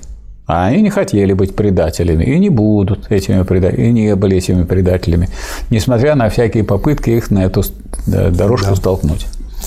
Следующий материал. Разговор правительства со Ставкой по прямому проводу 9 ноября, 22 э, ноября по новому стилю с Духониным. Mm-hmm. Вот. И у меня такое ощущение, что как бы, ну, вот это нужно просто прочитать. Это шедевр. Шедевр разговор с человеком, который э, изображает деятельность, но очевидно, что ничего не делает. Вот. Ну и кончается как бы это тем, что как бы последняя фраза подписана Лениным, Сталиным и Крыленко. Именем правительства Российской Республики по поручению Совета народных комиссаров мы увольняем вас от занимаемой вами должности. Ну, все, да. Как бы э, им как бы за один день удалось раскусить этого фрукта. Э, как бы, ну, шедевральный разговор, надо его почитать. Рекомендую всем почитать. Как я понимаю, он по телеграфу ушел или там по телетайпу. Как да, это? по телеграфу. Да. А, очень короткий документ, но очень-очень важный. Заявление во фракцию большевиков Чрезвычайного Всероссийского съезда Советов крестьянских депутатов – мы категорически требуем, чтобы большевики ультимативно потребовали открытого голосования вопроса о немедленном приглашении представителей правительства. Если отклонят прочтение этого предложения и голосование его на полном заседании, то вся фракция большевиков должна уйти в виде процесса заседания. Ленин. То есть, вызывая к себе правительство, э, съезд показывает, во-первых, кто власть, во-вторых, он контролирует, требует отчета, а в-третьих, он учится эту власть осуществлять. И Ленин, как человек, который как раз-таки пытается развить такую систему, поставил такое требование. На мой взгляд, очень здорово. Так. О, об окладах, Михаил Значит, Васильевич. Ленин, Ленин не просто провозгласил – власть рабочего класса, власть советов, а он эту власть на самом деле осуществляет. Да. У нас люди то есть, привыкли почему-то, настолько привыкли к изменам, к обманам, что они обожествляют тех людей, которые делают то, что должны. Ленин, можно сказать, вот обыкновенный порядочный человек. Он делал, ну, принял, так сказать, съезд Что совет, сказал, то и делал. Съезд советов принял, принял. Значит, это осуществляем. А вдруг какие-то пришли люди, которые это не будем делать, мы не хотим, мы иначе выйдем. Да выходите. Я как да? человек порядочный, и все другие порядочные люди будем выполнять то, что принял съезд. Да. Если вы на самом деле хотели советской власти, вот есть власть Советов, Совет решил. Мы Совету предлагали, мы Совета не заставляли, Совет не заставляли. Совет проголосовал. Как вы хотите проигнорировать? Люди разъехались, а вы теперь явились, дескать, их нет, давайте перекрутим все наоборот. Так и делалось. Типичное явление. Типичное да? явление. Да. Короткий материал, но тоже очень важный. Об окладах высшим служащим и чиновникам. Да. Проект постановления СНК. Первое. Назначить предельное жалование народным комиссарам в 500 рублей в месяц бездетным и прибавку в 100 рублей на каждого ребенка. Квартиры допускается не свыше одной комнаты на каждого члена семьи. То есть тоже на самом деле очень хороший норматив. Конечно. Как бы конечно. Цар, царские хоромы. Слава богу. Да. Второе. Обратиться ко всем местным советам рабочих, солдатских, крестьянских депутатов с просьбой подготовки и проведения революционных мер к особому обложению высших служащих. Третье. Поручить Министерству финансов подготовить общий законопроект о таком понижении. Четвертое. Поручить Министерству финансов и всем отдельным комиссарам немедленно изучить сметы министерства и урезать все непомерно высокие жалования и пенсии. 18 Значит, ноября. еще раз. Значит, кому предлагается? Высшим служащим и чиновникам. Всем? Да. Вот. То есть не только партмаксимум, не только членам партии. тоталитаризм. Нет, не только партмаксимум, не только, Да. Всем. э, а всем чиновникам. Да. да. Почему? Так чиновники должны быть, щ- при- щ- представьте, сейчас чья власть? Ну, если власть буржуазии, то, значит, э, вот как сейчас мы видим это э, явление, когда борются за то, чтобы, чтобы власть получала, и чиновники получали меньше, чем крупный капитал. Так это власть крупного капитала. Да. То есть крупный капитал хочет дешевое правительство, хочет дешевое государство. Поэтому, скажем, вот тот же Навальный, он выступает против чего? Не против власти богатых.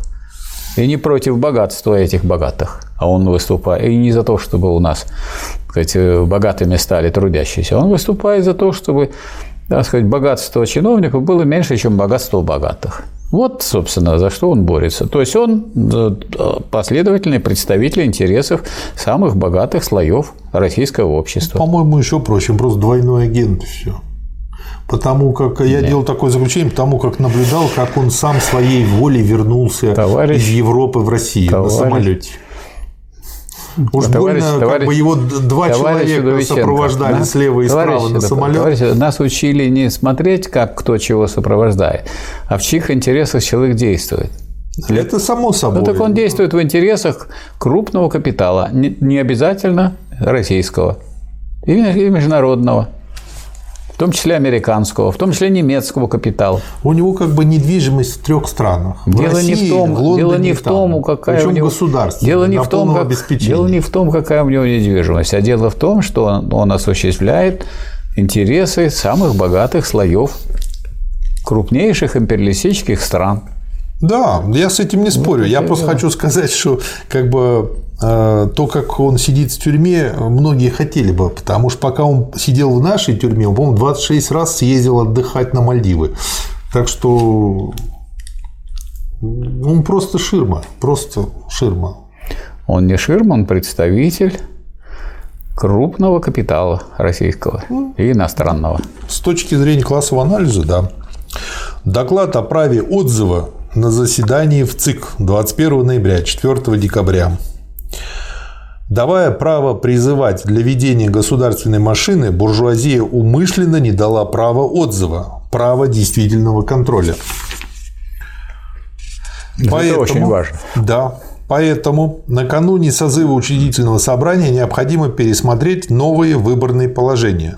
Советы созданы самими трудящимися, их революционной энергией и творчеством. И только в этом лежит залог того, что они работают всецело на осуществление интересов масс. В Совет каждый крестьянин, посылая представителей, может и отозвать их. И в этом истинный народный смысл Советов. У нас разные партии сменяли друг друга у власти. Последний раз переход власти от одной партии к другой сопровождался переворотом, довольно бурным переворотом, тогда как при существовании права отзыва достаточно было бы простого голосования. Мы говорим «свобода». То, что раньше называлось свободой, это было свободой буржуазии надувать при помощи своих миллионов, свободой использования своих сил при помощи этого надувательства. С буржуазией, с такой свободой мы окончательно порвали. Предоставление права отзыва из учредительного собрания – это не выявление революционной воли народа и узурпация а, не предоставление права отзыва. Это не выявление революционной воли народа и узурпация прав народа. Народ... Значит, давайте поставим вопрос так принципиальный. А что это не первый раз Ленин объясняет? Что важнее для демократизма? Э, Право избрать или право отозвать? Не, ну, конечно, право раз- развестись. Потому что поженят-то по-любому. А вот если сбежать нельзя, так это какая же свобода? Вот в чем дело. Э, Это, во-первых. Во-вторых, что такое право избрать? Право избрать – это право, так сказать, ну, представить себе, как будет человек работать. без конкретной проверки а на практике. Это уже с контролем. А вот э, если люди посмотрели, которые избирали, и избиратели посмотрели, как человек выполняет их наказы, если он наказы не выполняет, то они тогда действуют не на основании там, намерений, не на основании своих представлений, не на основании веры в то, что наговорил. А у нас есть такие люди, которые наговорят с три короба. И очень красиво. А он действует на основании фактов. Поэтому право отзыва гораздо более важное право и более демократическое. Если его нет, то тогда разрушается демократический характер э, органов власти. Да, да. Народ голосует не за лица, за партию. Партийность в России весьма велика, и перед народом партия имеет определенное политическое лицо, поэтому всякий раскол в партии должен внести хаос, если не предусмотрено право отзыва. Это еще и вот да. гарантия от хаоса. Большим влиянием пользовались партия социал-революционеров, но после представления списков произошел раскол. Изменить списки нельзя, а срочить учредительное собрание также, и народ фактически голосовал за партию, которая уже не существовала. То есть он сразу пример приводит. Да. Это доказал левый второй крестьянский съезд. Крестьянство отказалось, оказалось обмануто не личностями, а партийным расколом. И поэтому необходимо введение права отзыва. Народу говорили, что Совет – правомочный орган. Он верил и осуществил это. Нужно продолжить линию демократизации и сделать существующим право отзыва. И тогда переход власти от одной партии к другой может происходить мирным путем, путем простого перевода. Вот смотрите, Ленин употребил слово демократизация применительно к праву отзыва. Да. А что мы знаем за всю нашу историю? Вот, скажем, уже в 1936 году право отзыва, как бы, оно формально еще существовало, угу. а отзыв или отзыв э, выполнить было уже очень сложно, потому что одно дело собрался коллектив завода, и э, по, согласно положению о выборах достаточно было менее 40% угу. коллектива, для чтобы отозвать, их чтобы избрать. Почему? Ну, потому что если это завод, то если 40% за это проголосовало, то значит и другие да, 60 проголосуют. То ну, есть это, это три смены. Да. Это три смены. Если одна смена проголосовала, это же тот же самый состав. Ну, 40 это даже чуть больше. Чуть чем больше, чем одна да. смена. Там 33, плюс еще кто-то пришел, который да. был свободен в это время. Поэтому отзыв очень легко осуществляется. И наоборот, если вы избрали, а чтобы отозвать, это кто-то должен этим заниматься какие-то органы, но уже не те, кто избирает. Ты что же ты за, за выборы такие? Что это за демократия, когда те люди, которые голосовали, не могут отозвать? Да. Дескать, человек, который идет... Это игра в демократию. Почему он говорит, я иду в депутаты, дескать, до свидания, больше мы с вами не увидимся. Да. Я получать буду 400 тысяч рублей в месяц, как сейчас Думсы получает, и забуду про все ваши проблемы. Да, я ну, вот когда у нас, когда у нас был, э, э, собиралась Дума и рассматривался вопрос о пенсионной реформе, ни один депутат, а каждый имеет право, право э, законодательной инициативы, ни один не предложил другой проект реформы пенсионной, зарплату, где можно пенсию. было, где можно было установить пенсию больше, а время еще, так сказать, работы немножко уменьшить. Да. Речь на первом Всероссийском съезде военного флота 22 ноября в скобках 5 декабря 2017 года. Протокольная запись. Буржуазия и интеллигентские буржуазные круги населения всемирно саботируют народную власть. Ну, в общем нормально. Трудящимся массам надеяться, кроме как на самих себя, ни на кого не приходится. А вот тоже нормально. Почему Ленин считал необходимым выступить? Это же опора вообще. Революционные флот? матросы, флот. Да. Это флот из рабочих формируется, не из крестьян в основном. Вообще, как бы служба во флоте, она была, по-моему, даже тяжелее, чем служба Дело в армии. не в этом. Дело в том, что кто туда идут? Из рабочих, более грамотных да. и более связанных с техникой, поэтому они идут в рабочие, э, в, в сказать, матросы, да. моряки военные. И это тот, та э, группа социальная, которая однозначно поддерживала правительства. Да. Массы беспомощны, если они разрознены, они сильны, если они сплочены. На первых шагах могут встретиться трудности, может сказаться недостаточная подготовленность, но нужно практически учиться управлять страной, учиться тому, что составляло раньше монополию буржуазии. Как бы ни разрешился земельный вопрос, какая бы программа ни легла в основу осуществления перехода земли крестьянам, это не составит помехи для прочного союза крестьян и рабочих. Важно лишь то, что если крестьяне веками упорно добиваются отмены собственности на землю, то она должна быть отменена. Нечего удивляться, что это ненависть к тем, которые запрещали даже употребление родного языка и обрекали на безграмотность массы народа. Это как бы, ну вот, цитаты из последовательной его речи.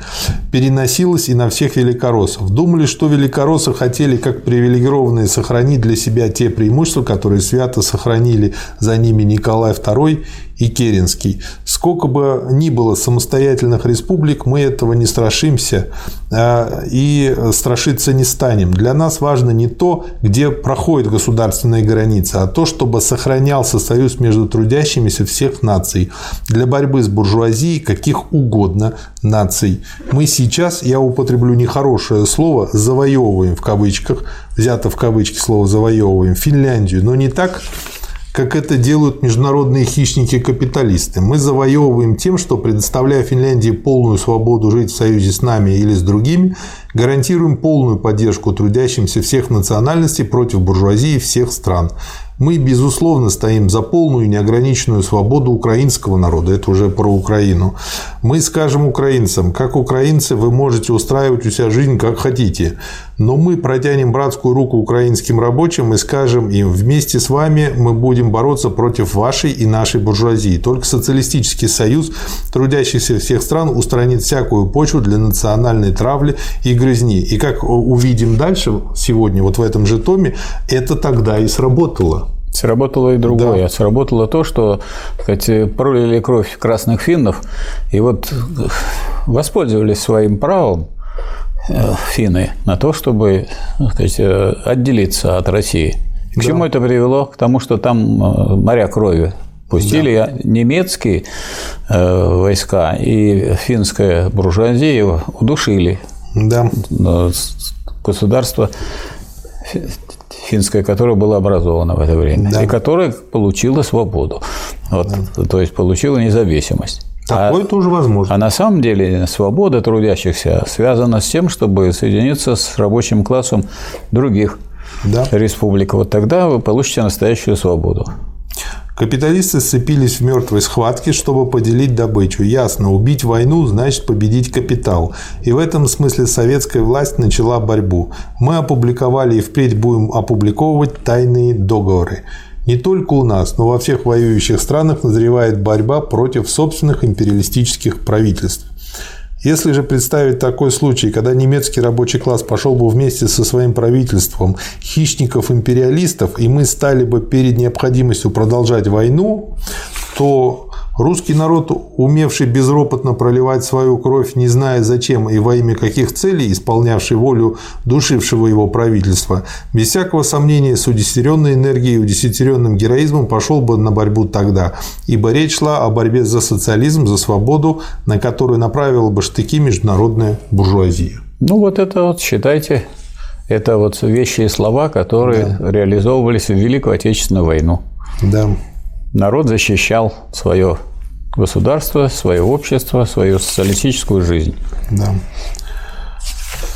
Очень тут полезные конспекты, э, ну, например, конспект программы переговоров о мире, советую посмотреть, конспект вопросы экономической политики, набросок программы экономических мероприятий, там, к лозунгам и демонстрации там, и так далее. Такие наброски видно, как он работал. Вот, э, Марат Сергеевич, вот вы отмечали всякий раз, сколько много написал Ленин, не будучи председателем правительства. Да. Поэтому такую работу выполнить, написать все необходимые документы, а, которые нужно председателю правительства писать для того, чтобы быть действительным председателем правительства и задавать тон, а не просто плестись у кого-то в хвосте и просто восседать или заседать. Да. Но понятно, что для Ленина это было привычной работой.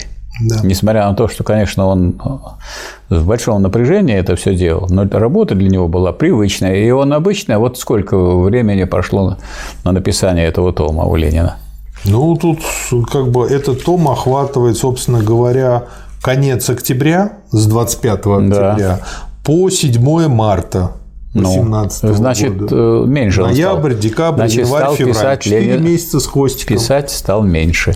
В два раза. Ой, как-то он, я не чувствую. Ну как, вы говорите, за два месяца вот написал тот том. Тот том за два, этот а за этот четыре. за четыре. Вот видите, то тут он еще и бегал, как Вот его. в том-то и дело, что, Да. что ему пришлось много, так сказать, заниматься другой работой, и выступать и так далее, Да, да. заседать. И, но тем не менее он продолжал писать, потому что если человек половину времени не пишет, то э, вторую половину ему нечего говорить. Да. И наоборот, если человек пишет, половину времени тратит на то, чтобы написать, то тогда, понятное дело, он управляет. Вот я наблюдал в свое время, ну, в советское время, когда угу. я был членом обкома, вот в райком придешь, вот первый секретарь. Он с утра как приходит и начинается. Встречи, беседы, встречи, беседы, встречи, беседы. А вот если бы он пришел бы, и полдня бы он читал и писал то, что нужно сделать в районе, в районной организации партийной и так далее. А потом бы он принимал всех, и он не просто бы их «здрасте, здрасте», он бы их, так сказать, учил, он бы им помогал, он бы их наставлял и так далее. И эффект был бы гораздо больше. Да и беседы бы были бы более эффективные. И беседы были размытые. более эффективные, да. конечно. О переводе военных заводов на хозяйственно полезные работы. Постановление Совет народных комиссаров. Отсюда цитата пересмотреть сметы морского министерства на 1917 год с целью приостановки всех расходов по программе постройки военных судов и всех вообще непроизводительных расходов и перевода соответствующих ассигновок на полезные народно-хозяйственные работы. То есть сказали, делают. В этом плане с большевиками очень просто. Как-то вот все, что обещают, все делают. Так.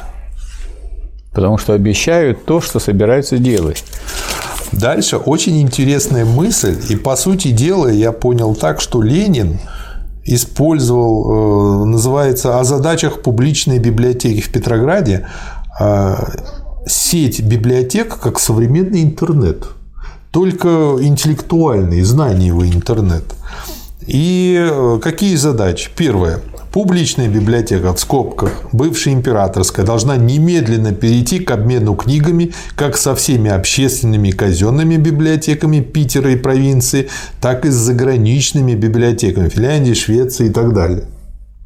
Второе. Пересылка книг из библиотеки в библиотеку должна быть по закону объявлена даровой.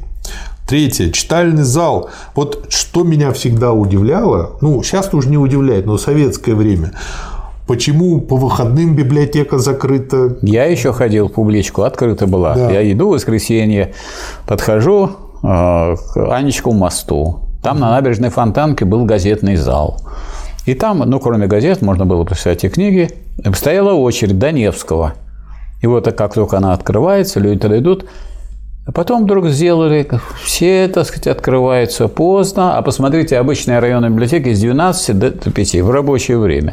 Я вообще То считаю, есть, если что... люди в первую смену работают, они вечером уже не попадают. Если они во вторую смену работают, они с утра не попадают. То есть сделано для тех, ну, может быть, для пенсионеров только, еще для кого.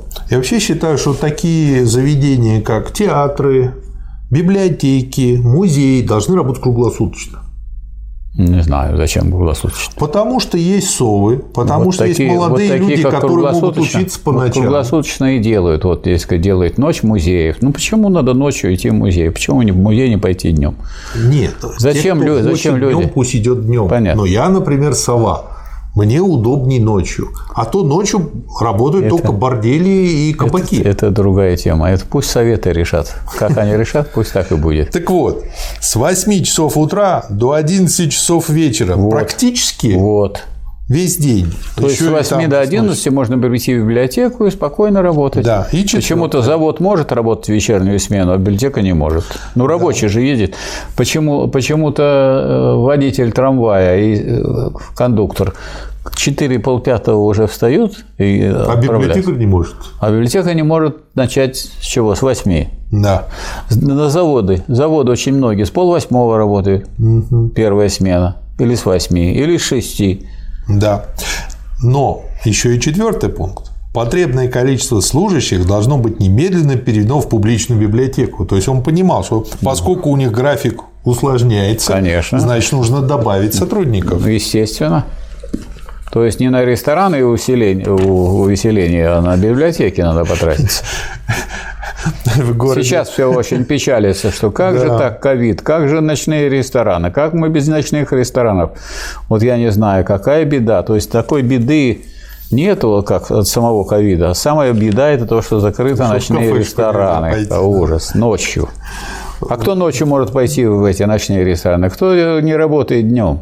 Михаил Васильевич, в городе, где я родился, значит, э, напротив моего дома, в котором я жил в пятиэтажке, построили башню такую, девятиэтажку.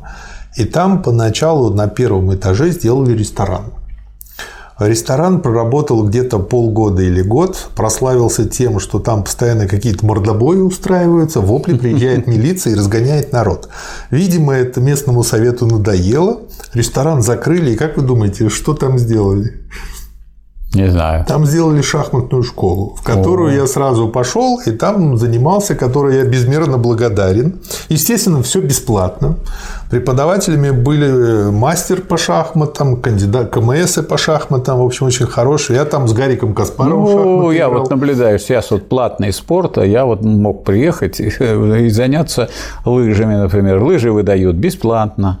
Тренер с собой занимается бесплатно. Только приходи и занимайся. Нет, нет вопросов. Или я перейти там э, в, ДПШ пионеров и школьников. Я вот ходил в э, кру- кружок выпиливания, сделал себе такую шкатулку резную, хорошую. Мне понравилось. Надоело, перестал, пошел в кружок художественного слова.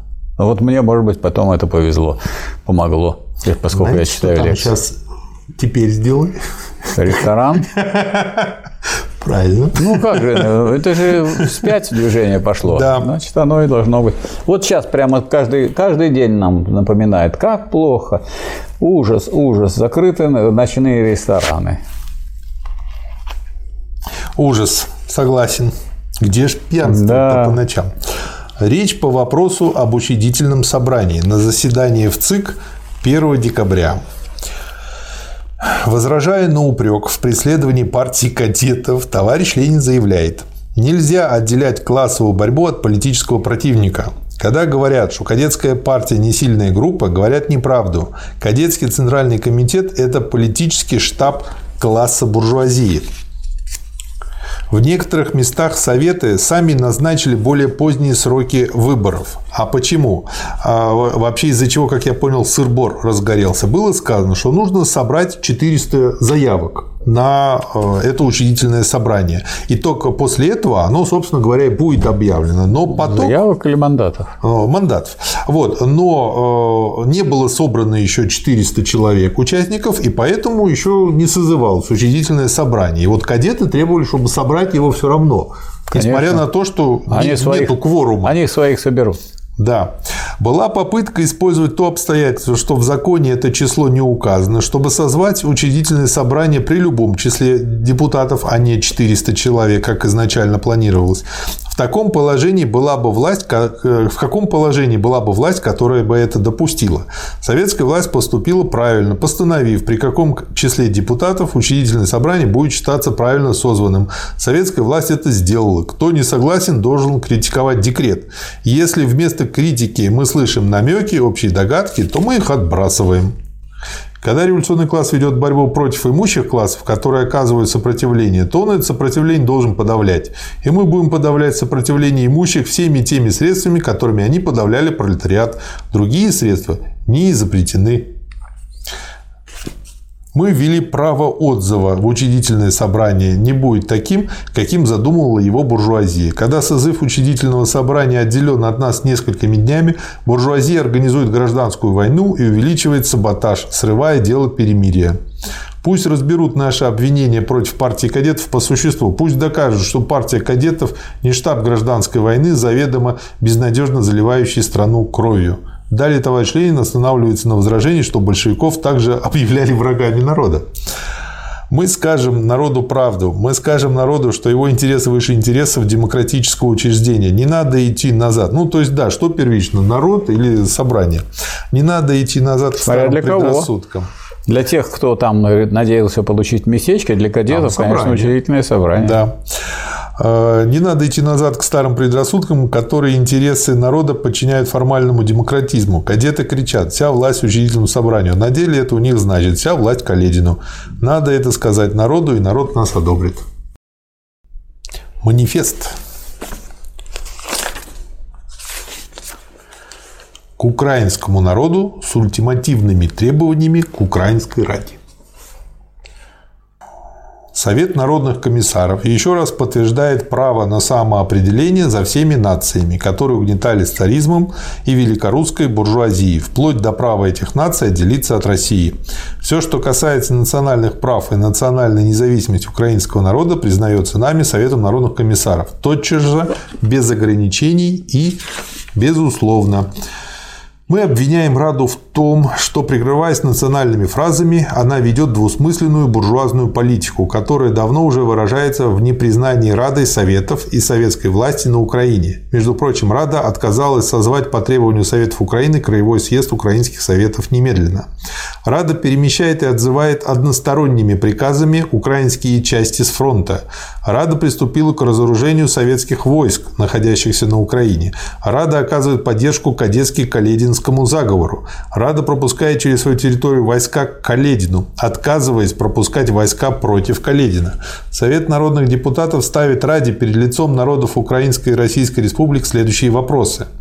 Первое. Обязуется ли Рада отказаться от попыток дезорганизации общего фронта? Второе. Обязуется ли не пропускать впредь без согласия Верховного Главнокомандующего никаких воинских частей, направляющихся на Дон, на Урал или другие места? Обязует... Третье. Обязуется ли оказывать содействие революционным войскам? Четвертое. Обязуется ли Рада прекратить все свои попытки разоружения советских полков? В случае неполучения удовлетворительного ответа на эти вопросы в течение 48 часов Совет народных комиссаров будет считать Раду в состоянии открытой войны против советской власти в России и на Украине. Я думаю, вот как бы с Донбассом можно было бы за 48 часов точно так же все решить. То, что нам льют, вешают лапшу на уши, это такая длинная нельзя махровая лапша. Решить, нельзя так решить, потому что класс другой. Да, да. Ну, то есть, как бы не наши они, не наши. Для того, чтобы так решать, нужна власть рабочего класса. Да. Иметь. А у нас власть буржуазии. А у нас власть буржуазии. Венец по поводу учредительного собрания. Об открытии учредительного собрания – Ввиду затяжки выборов в учредительное собрание, происшедшей главным образом по вине бывшей Всероссийской комиссии по выборам, а также ввиду образования контрреволюционными группами особой комиссии по учредительному собранию в противовес комиссариату, который создан советской властью. То есть они начали параллельную ветвь власти да. формировать. Просто так, по хотелкам. Распространились слухи, будто учредительское, учредительное собрание вовсе не будет созвано в нынешнем своем составе. Совет народных комиссаров считает необходимым заявить, что эти слухи сознательно и злонамеренно распространяемые врагами Советов крестьянских, рабочих, солдатских депутатов совершенно ложны.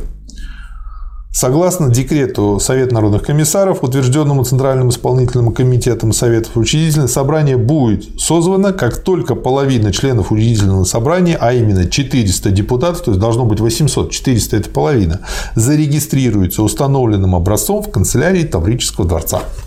Ну так, и все. Четко и ясно.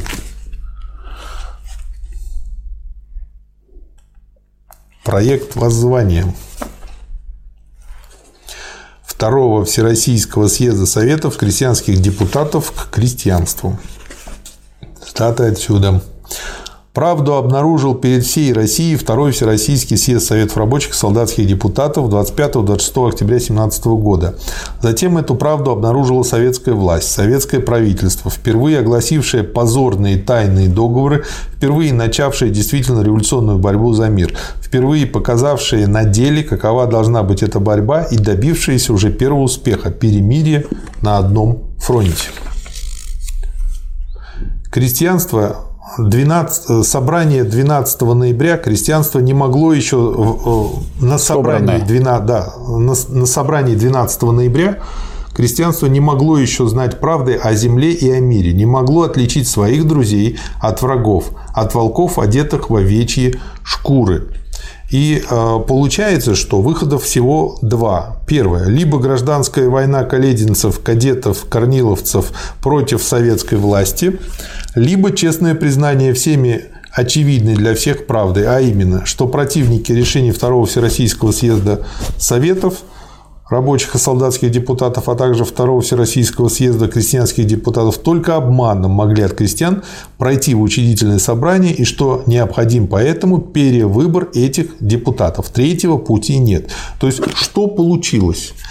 А, благодаря тому, что начали говорить про учредительные собрания до 25 октября и продолжили после, вот получилась э, такая раскоряка. И, собственно говоря, Ленин тут и говорит о том, что нужно перевыбрать тех депутатов, которых выбрали до 25 октября.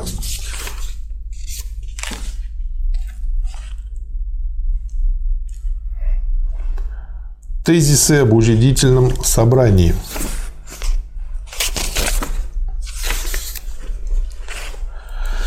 Первый тезис. Требование созыва учредительного собрания входило вполне законно в программу революционной социал-демократии, так как в буржуазной республике учредительное собрание является высшей формой демократизма.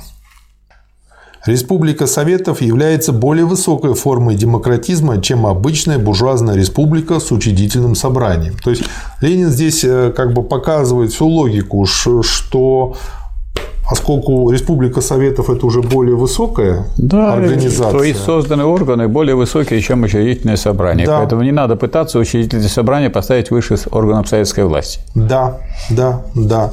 Всякая попытка, прямая или косвенная, рассматривать вопрос об учредительном собрании с формальной юридической стороны в рамках обычной буржуазной демократии, вне учета классовой борьбы и гражданской войны, является изменой делу пролетариата и переходом на точку зрения буржуазии. Единственным шансом на безболезненное разрешение кризиса, создавшегося в силу несоответствия выборов в учредительное собрание и воли народа, а равно интересов трудящихся и эксплуатируемых классов, является, возможно, более широкое и быстрое осуществлением народом права перевыбора членов учредительного собрания.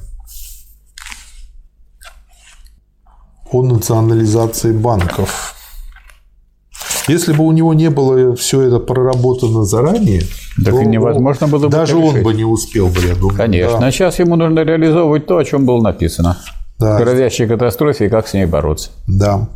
Речь о национализации банков на заседании в ЦИК 14 декабря. Протокольная запись. Отсюда цитата. Система буржуазной интеллигенции всех соглашателей, которые своим постоянным согласием в принципе и несогласием на практике все губят. Если вы умудрены во всех делах и опытны, почему же вам, э, вы нам не помогаете? Почему на нашем трудном пути мы от вас ничего, кроме саботажа, не встречаем? Вы принципиально и эту диктатуру принимали, но когда это слово переводят на русский язык и называют его железной рукой, применяя это на деле, вы предупреждаете о хрупкости и запутанности дела. Мы хотели идти по пути соглашения с банками. Мы давали им суды на финансирование предприятий, но они затеяли саботаж небывалого размера, и практика привела нас к тому, чтобы провести контроль иными мерами. То есть Пытались по-хорошему, не получилось. Ну, пошли Но так, за... как стало понятно.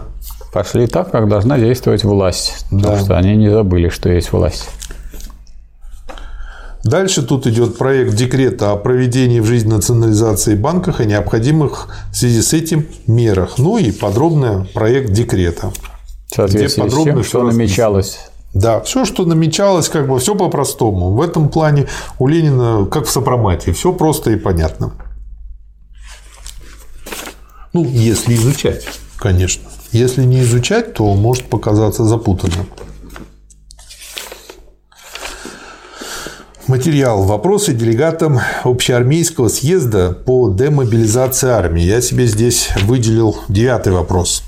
Можно ли надеяться, что рознь с украинцами ослабнет или даже сменится дружным сплочением сил при известии об аннексионизме немцев? Или же возможно ожидать, что украинцы воспользуются более трудным положением великорусов для усиления своей борьбы против великорусов? То есть в этом материале Ленин задает съезду 10 вопросов, хочет получить из первых рук от военных ответы. То есть он продолжил как бы свою практику сбора первичной информации. Этим э, очень меня заинтересовал этот документ. Ну, короткий, на пару страниц. Плеханов о терроре. Очень интересный материал.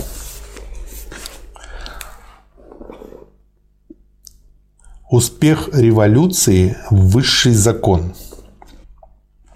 И э, очень интересный материал. Здесь Ленин дает э, довольно большую цитату, когда Плеханов полемизирует с Посадовским.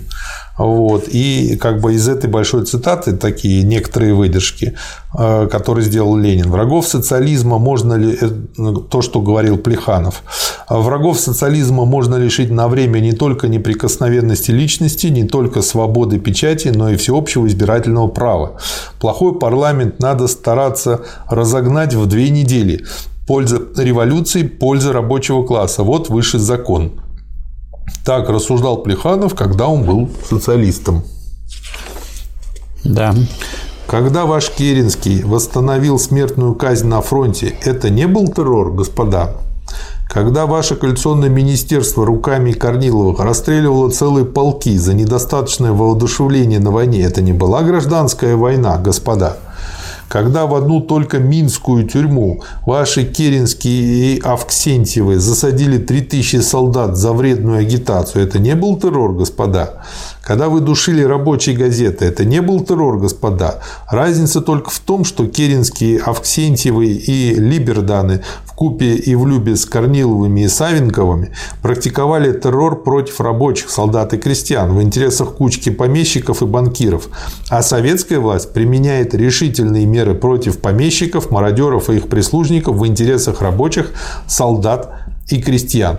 То есть для чего здесь э, Ленин, э, я заглавил так статью Плеханов о терроре, то, что как бы в тот момент, когда Ленин э, это писал, Плеханов уже был на стороне буржуазии. То есть он предал да. то, что сам написал. Да, и предал сам себя, вот. и уже теперь он не тот. А тут уже идет борьба не на жизнь, а на смерть, как бы расстреливают, сажают в тюрьму, а мы не можем, так сказать, их урезать в правах избирательных.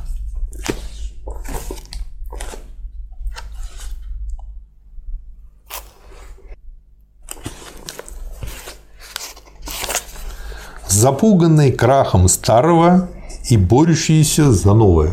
Вообще у него тут очень много смачных названий. Большевики уже два месяца у власти, а вместо социалистического рая мы видим ад хаоса, гражданской войны и еще большей разрухи. Я бы так сказал. Это позиция профессора Преображенского из «Собачьего сердца». Mm-hmm. Теперь ответ Ленина. Большевики только два месяца у власти, ответим мы.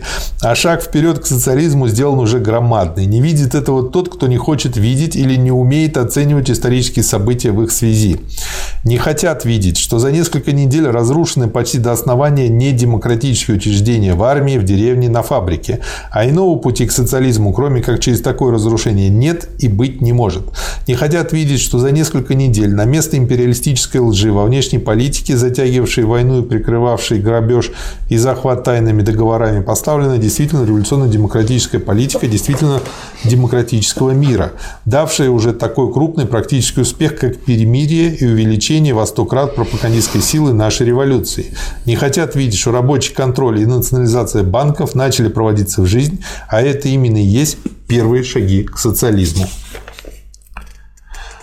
В сущности, все эти придавленные, оглушенные, запуш... запуганные буржуа, мелкие буржуа и служащие при буржуазии руководятся часто сами, не сознавая этого, тем самым нелепым, сентиментальным, интеллигентским пошлым представлением о введении социализма, которые они приобрели понаслышке, хватая обрывки социалистического учения, повторяя перевирание этого учения невеждами и полузнайками, приписывая нам, марксистам, мысль и даже план ввести в кавычках социализм. Я, кстати, заметил, что вот э, как бы то, что принято называть интеллигенцией, очень склонна к распространению слухов. Они не читают первоисточники. Вася Пете нашептал, Петя Кузи, и Петя это передает как Потому просто что интеллигент, истину. интеллигент подобен флюсу. Он в своей области, возможно, читает и фундаментальные работы. То есть там его не обманешь. Там да. его плюс можно поставить. А во всех других областях он высказывается. Но для того, чтобы высказываться по другим вопросам и других областях, он читает широко циркулирующие всякие Да. неглубокие книжки, неглубокие статьи, какие-то сказать, э, материалы в интернете, то там везде надо поставить минус. А статус ему мешает что честно получает? сознаться, что он просто не знает. Нет, ну он, он в своей области знает. Во всех остальных, в том во всех остальных областях а э, какого-то чутья у него нет, потому что он не в центре событий в обществе стоит. В центре событий стоит рабочий. У рабочего, естественно, стихийное правильное восприятие того, того как сейчас, э, какова жизнь в обществе. А интеллигент, он, если он получает хорошую зарплату, вот, так сказать, считает, что все хорошо. Да, Вот. Надо, так сказать, больше заниматься своим делом, и получишь больше денег. да. Вот ничего плохого в этом нет, но просто надо понимать, что ожидать от э, интеллигента, который специально не занимается обучением, не выяснением того, э, каково положение в обществе, и если он не знает критериев этого выяснения, у него, так сказать, превратное представление. Да. Социализма нельзя ввести, что он вырастает в ходе самой напряженной, самой острой, до бешенства, до отчаяния острой классовой борьбы и гражданской войны, что между капитализмом и социализмом лежит долгий период родовых мук. Долгий период. Да. Между социализмом, капитализмом и социализмом. Долгий Да. период. Можно сказать, что у нас очень короткий э, оказался период, 18 лет. Очень короткий. Да. Что насилие всегда бывает повивальной бабкой старого общества, что переходному периоду от буржуазного к социалистическому обществу соответствует особое государство, то есть особая система организованного насилия над известным классом, а именно диктатура пролетариата. И он тут цитирует, что Маркс и Энгельс ставили именно в упрек коммуне, что они были недостаточно и энергично пользовались своей вооруженной силой. В сущности, все эти интеллигентские вопли по поводу подавления сопротивления капиталистов представляют из себя нечто иное, как отрыжку старого соглашательства, если говорить вежливо, в кавычках. Продолжающееся холопство перед денежным мешком. Вот суть соплей, а, суть воплей против современного рабочего насилия, применяемого, к сожалению, слишком еще слабо и неэнергично против буржуазии, против саботажников, против контрреволюционеров. Они готовы, в кавычках, были бы признать социализм, если бы человечество перескочило к нему сразу одним эффектным прыжком, без трений, без борьбы, без скрежета зубами со стороны эксплуататоров. Это, знаете, как есть люди, которые готовы принять лето, но без зноя, комаров, домух, как вот у поэта сказано. Полюбили бы они тогда я, лето. я бы переплыл у него, если бы это было три минуты. Да, да, да. И так очень как-то легко, как мне в голове представляется, а не как есть на самом деле. Мужание, созревание пролетариата к власти мы ждем не от уговоров и уговариваний, не от школы сладеньких проповедей или поучительных декламаций, а от школы жизни, от школы борьбы. Чтобы стать господствующим классом и окончательно победить буржуазию, пролетариат должен научиться этому, ибо сразу ему неоткуда взять такого умения. А научиться надо в борьбе. А учит только серьезная, упорная, отчаянная борьба. Чем более крайним является сопротивление эксплуататоров, тем энергичнее, тверже, беспощаднее, успешнее будет подавление их эксплуатируемыми. Опять же, вот тоже интересная мысль. Чем разнообразнее будут попытки и потуги эксплуататоров отстоять старое, тем скорее обучится пролетариат выгонять своих классовых врагов из их последних закоулков. То есть получается, что чем сложнее, тем в каком-то смысле тем лучше. Получается, что учиться, научиться борьбе можно только в борьбе. Да. Потом научиться бороться в самых различных ситуациях, когда эти ситуации возникают. А Да. поскольку буржуазия такие ситуации создает, э, одно из последствий то, что рабочий класс на этом учится, потому что он класс, который осуществляет свою диктатуру. И он не просто на это реагирует, а он должен победить и в этом случае, и в этом случае, и в этом случае. Угу. И он учится побеждать. Да. да. Следующая статья чрезвычайно интересная. Как организовать соревнования. То есть только-только вот не то, что создался, а только начало создаваться государство, Ленин уже смотрит э, на то, что должно быть ее сутью. А. Нет, это не суть государства, это суть общества. Да, советского общества. Да. Как организовать соревнования?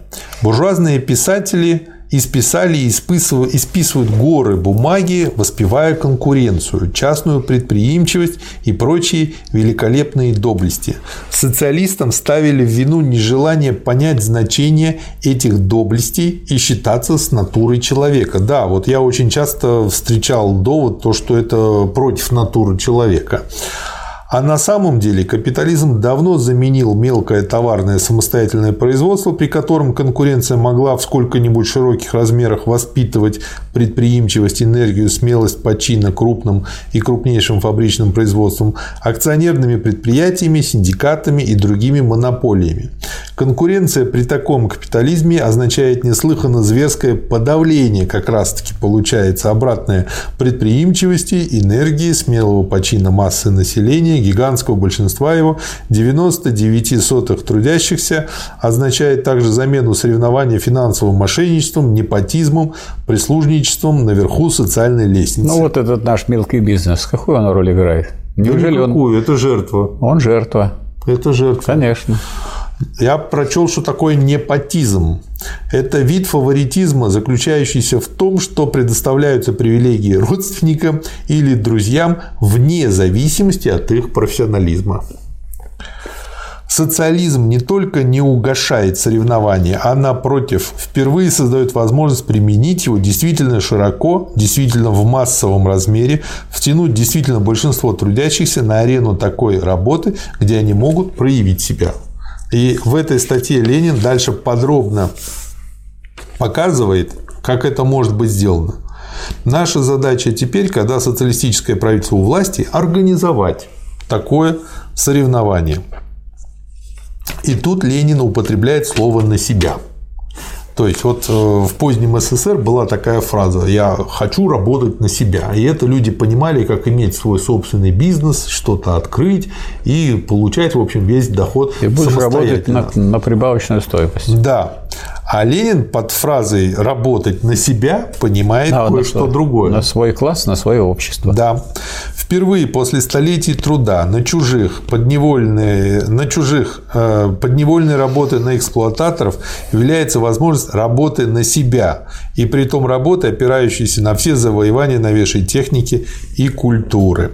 Великая смена труда подневольного трудом на себя, трудом планомерно организованным в гигантском государственном, в известной мере и в интернациональном, в мировом масштабе, требует также, кроме военных, в кавычках, мер подавления сопротивления эксплуататоров, громадных организационных, организаторских усилий со стороны пролетариата и беднейшего крестьянства. И вот, этот вот это вот соревнование является важнейшим экономическим методом организации социалистического производства. Да. В отличие от того, что экономическими методами э, считаются при капитализме. Да. То, что связано с деньгами. Вот сделай это, получишь деньги. Да. И все. Здесь тоже связано это. Вот Ленин говорит, что надо поощрять тех, кто борется успешно за общее дело. Чем? ну, значит, и морально, и материально, и предоставлением, между прочим, на известное э, время большего свободного времени. Да.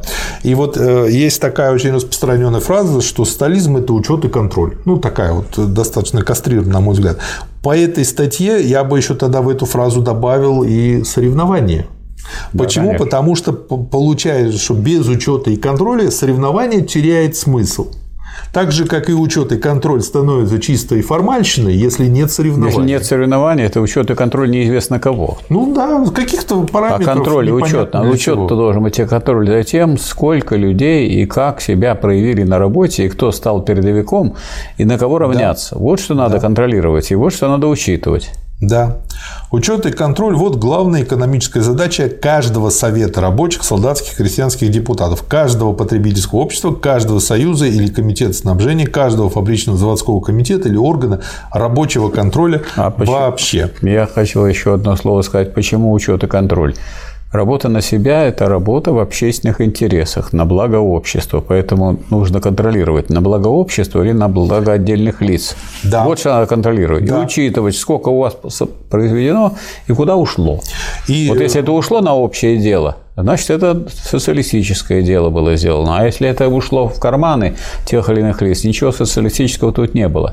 Вот это и есть работа на себя, когда под собой имеется в виду на свой класс, свой на класс, трудящихся. Да. И э, в добавку к тому, что вы сказали, это еще и контроль по поводу того, чтобы урвать кусок побольше и удрать. То есть да, сделать поменьше, а получить побольше. Вот это мелкобуржуазное да. стремление. Да. Это характерно для мелкой буржуазии. Что она делает? Она производит для обмена. Не то важно, что я делаю, то важно, что я буду за это иметь. Поэтому все вот эти старые привычки поменьше сделать, побольше получить, вот нужен учет и контроль за тем, чтобы они не возобладали, потому что да. иначе пропадет социализм. И у нас социализм от этого и пропал. Да. И здесь Ленин неявно дает ответ э, нынешним, в кавычках, э, коммунистам и социалистам, в частности, Вассерману Анатолию, да. который полагает, что вот скоро, вот-вот должны появиться компьютеры, которые по мощности смогут за сутки просчитать экономику всего мира на более чем сутки вперед, и тогда можно будет вводить социализм. Они это просчитают, а работать-то будут рабочие. И он опять за Работать-то будут социализма. рабочие, опять-таки, да. а вовсе не компьютеры будут. Компьютеры да. могут вам посчитать, а решения принимают власть. Будет власть рабочих – это одно дело, не будет власть рабочих – это другое дело. Да. Вот все эти компьютеры посчитают, и, значит, и уволят 5%. Угу. Потому что повысилась производительность труда. А если рабочая власть, то посчитают эти же самые компьютеры и сократит рабочий день на 5%. И у всех.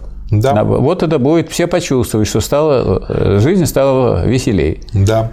И вот тут Ленин пишет, что учет и контроль, которые необходимы для перехода к социалисту, э, к социализму, могут быть только массовыми. То есть только добровольно и добросовестно с революционным энтузиазмом производимое сотрудничество массы рабочих и крестьян в учете и контроле за богатыми, за жуликами, за тунеядцами, за хулиганами может победить эти пережитки. То есть, что он имеет в виду? Человека может контролировать только человек. Нет, Перекладывать имеет... эту нет, функцию нет, нельзя не, на кого-то другого. Не человека контролирует человек. Ну, можно поставить чиновника, военного, сказать, полицейского, будет вас контролировать человек, человека нет. Это, а, У Ленина о другом согласен. речь. А что вот есть, Довод, есть класс, класс, рабочий класс, он должен действовать в своих интересах, вот он и должен контролировать этот класс, чтобы все шло в интересах рабочего класса. А рабочий класс заинтересован в том, чтобы улучшалось положение всех трудящихся трудящихся, и тогда будет в общих интересах. А без этого контроля все разрушается. Уточню, что я хотел сказать. Согласен с тем, что вы сказали. А, но а, он еще имел в виду, что да, должен контролировать класс, но люди должны принимать в этом участие, активное участие, они должны делать это осознанно. Если Не они, люди, а рабочие сейчас... и крестьяне. Вы все время люди. Капиталисты тоже рабочие люди. Рабочие и крестьяне. Да? Согласен. Бандиты тоже люди. Они контролируют, между прочим, и очень сильно. ОПГ контролирует Те целые из... отрасли и так далее. Они контролируют кладбище. Поэтому вот если вы начнете употреблять люди вместо рабочей класса и крестьянства, вы получите вот такие неправильные Те выводы. из пролетариата и беднейшего да. крестьянства, которые осуществляют контроль контроль, да. во-первых, должны это делать осознанно, во-вторых, активно, и в-третьих, это должны делать все кто да. называются рабочим и беднейшим крестьянством. Да. Поэтому и они всеобщий, должны... всеобщий контроль, говорит Ленин. И возражение Вассерману да. я к чему веду, да. состоит в следующем, что нельзя доверить никакому суперкомпьютеру вот этот просчет, обсчет и контроль. Просчет а можно на доверить. надеяться. Просчет можно доверить и будет просчет. Да, вот в том-то и дело, что просчет все время получается. Он не будет просчет, он будет, он, этот компьютеры э, в условиях капитализма, это, это сказать, инструменты в руках капиталистов. Да. И они делают контроль и учет в своих интересах, и делают прекрасно, и будут да. делать еще лучше. А нам нужен учет и контроль в интересах рабочего класса, чтобы это было в интересах всех трудящихся. И наоборот, в интересах искоренения тунеядцев, тех же капиталистов, да. поскольку они тунеядцы, они паразиты на общественном теле. Да. Дальше Ленин тут показывает. Ну, вообще статья потрясающе интересна, что богатые да. и жулики – это две стороны одной медали. Раскрывает дальше эту мысль, да, показывает, а как, как соревнование. Раз, а вы смягчаете враги трудящихся, враги социализма. И расправляться с ними нужно беспощадно. Да нет, это цитата. Вот богатые а и, и жулики – две стороны одной Но, медали. И расправляться две... с ними Два главных разряда паразитов. Но, Но я просто не дочитал дальше. Читайте. Хорошо. Вскормленных капитализмом. Это главные враги социализма. Да, и дальше. Этих врагов надо взять под особый надзор всего населения. С ними надо расправляться при малейшем нарушении ими правил и законов социалистического общества беспощадно. Вот, вот тогда вот это действительно по-ленински. Беспощадно. А иначе это все, это нехорошо. Да. Это неправильно, это не то, это не дело. Да. А не делай, а жулик, как говорится... А Васька слушает Васька слушает да. и ест. Так вот, да. почему он приравнивает богатых и жуликов? Жулики это делают не, не посредством производства. Не, не в э, производстве они получают прибавочную стоимость, они отнимают просто часть богатства у народа, у трудящихся. Поэтому они в этом смысле тоже эксплуататоры, только они не систематические эксплуататоры. Богатые страшнее. Почему? Потому что они превратили это вот изъятие прибавочной стоимости в постоянный процесс, регулируемый, да. так сказать, э, признанный буржуазным государством, освещенный, что это вроде люди дела, люди, которые так да. сказать, занимаются экономикой, они занимаются выкачиванием из экономики прибавочной стоимости. Поэтому для них нужна безработица обязательно. Почему? Не будет безработицы, не будет такого положения, когда э, трудящиеся не могут ничего потребовать. Сразу выкидывают этого трудящегося да, берут, берут другого. другого. Да. Дальше очень глубокая мысль, которая очень новая к тому же.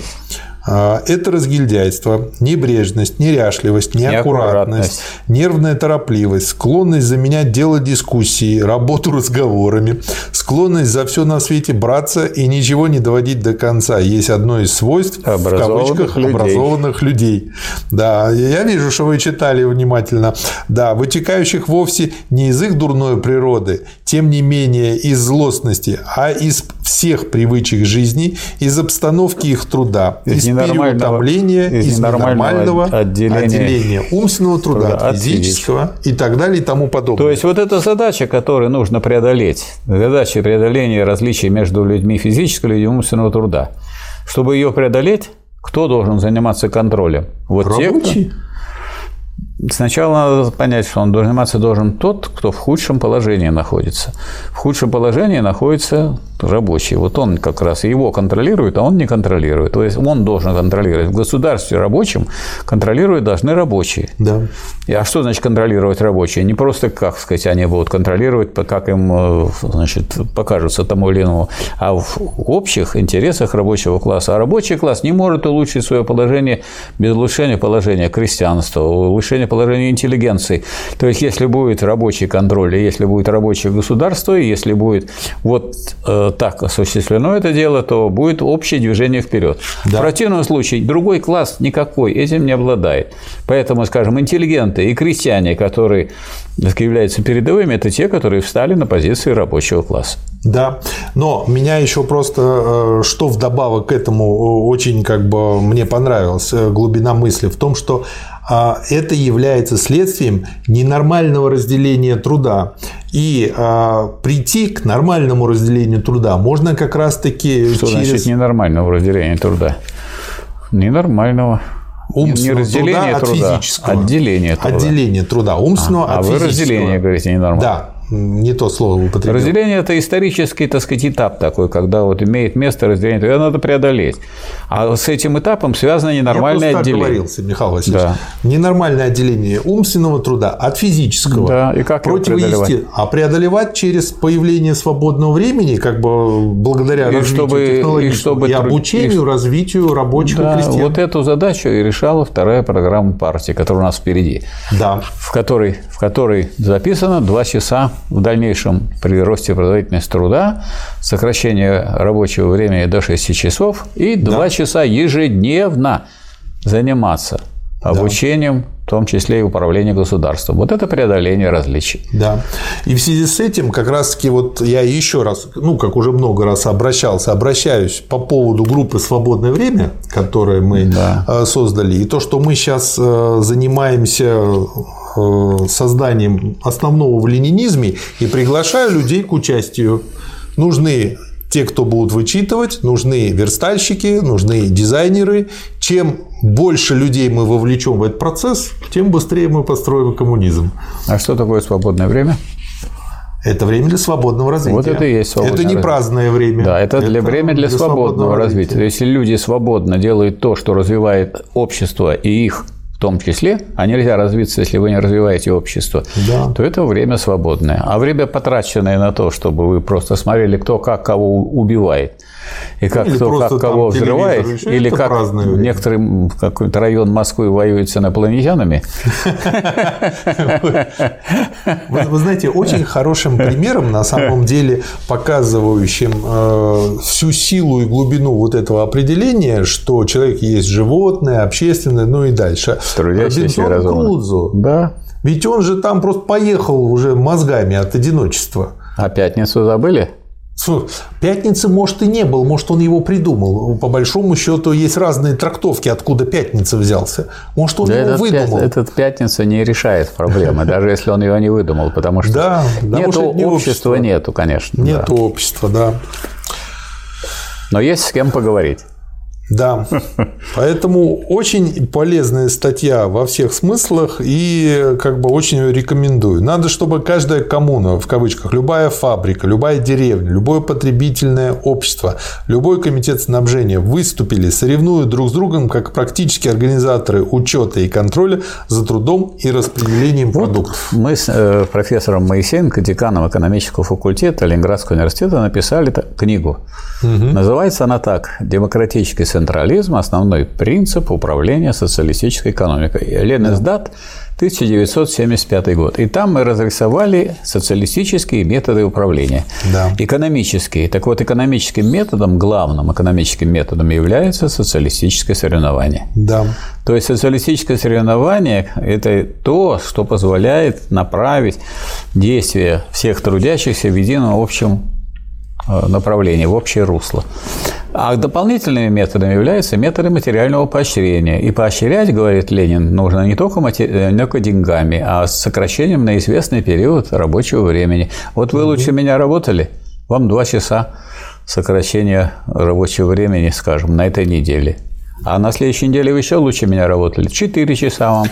Вы сделали больше, чем я за более короткое время. Почему вас не наградить большим, так сказать, свободным временем? Вы знаете, в некоторых э, продвинутых, очень крупных, но еще не монополистических айтишных компаниях, вот уже наших даже российских, уже лет 10 назад пришли к тому, что тех сотрудников, которые действительно очень ценны для компании, много делают, чем поощряют. Самое интересное, они это придумали сами, самое как интересное бы переоткрыли. Не в этом, а самое интересное в том, что они это не переоткрыли, это у Ленина написано давно. Ну они же это не читали. Так а вот. если я что-то не читал, а потом выяснилось, что я это выдал за свое, это значит, я на самом деле жулик научный. Если я, скажем, Или скажу, что я это открыл, просто как бы моя диссертация, если на эту тему написана, она будет, так сказать, зачеркнута и выброшена.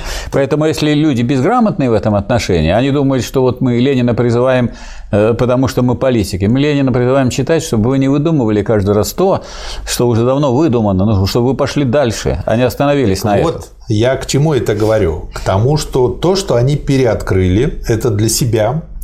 Это о чем говорит? О том, что здесь э, написано то, что имеет место быть, ну, реальность. Нет, вот вы что правы. Сейчас вы сказали, что они переоткрыли для себя. Они себе это открыли. Они не рабочим они время предоставляют, да, только себе. Понятно. Вот в чем дело таким продвинутым сотрудникам они как раз-таки дают то, что уже чем-то напоминает свободное время. Они им говорят, они не дают им э, дополнительного свободного какого-то времени или там зарплаты, нет. Они говорят, вы знаете, а мы можем, вот вы можете выбрать любой курс, а мы его оплатим.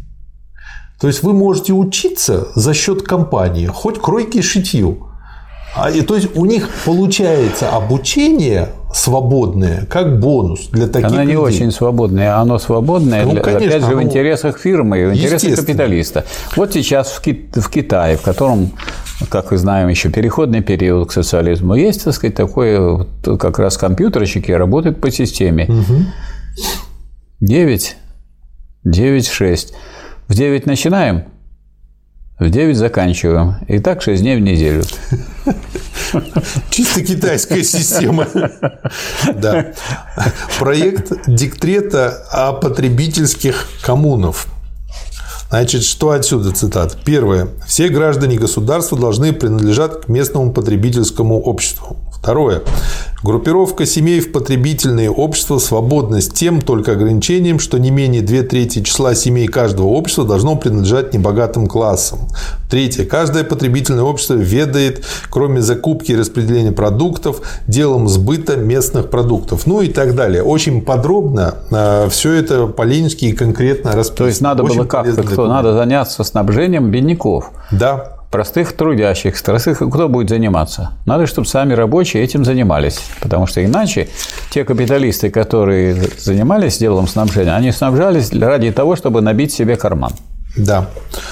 Следующий. Отсюда и вот в потреб кооперации стали все дешевле получать, потому что это не, не в прибыль уходило, а приходило, так сказать, что-то более дешевое и более свежее. Да. Есть очень много плакатов Маяковского и вот многих художников тех времен на эту тему. Вот у нас есть станция Кушелевка. Раньше около нее такой был, как бы, э, можно сказать, сарай, а можно сказать, так сказать, навес такой. Там был э, отдел рабочего снабжения. Вот я там купил однажды треску. Вы когда-нибудь покупали треску с, с икрой? Вот я купил треску с икрой, свежайшую. Я когда ее разрезал, там было прямо все так упаковано, как будто к Новому году все приготовлено там. И после этого, значит, икра была потрясающей.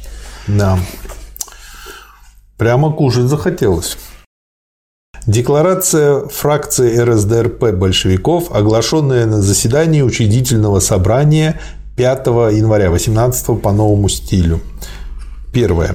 Ну, я тут цифры ставлю, это просто как бы я в этой последовательности как бы... Значит, выписал. я думаю, что тут надо два слова сказать. Уже, собственно, сегодня вы об этом уже говорили, что тут получается так, что вот эти так называемые выбор, выбор, выборные учреждения, в которых не существует отзыва, угу. несмотря на призыв к тому, чтобы вы то собирались, то и снова отзывали. Но кто это да. будет делать? Как это все организовать? Это длительный такой процесс.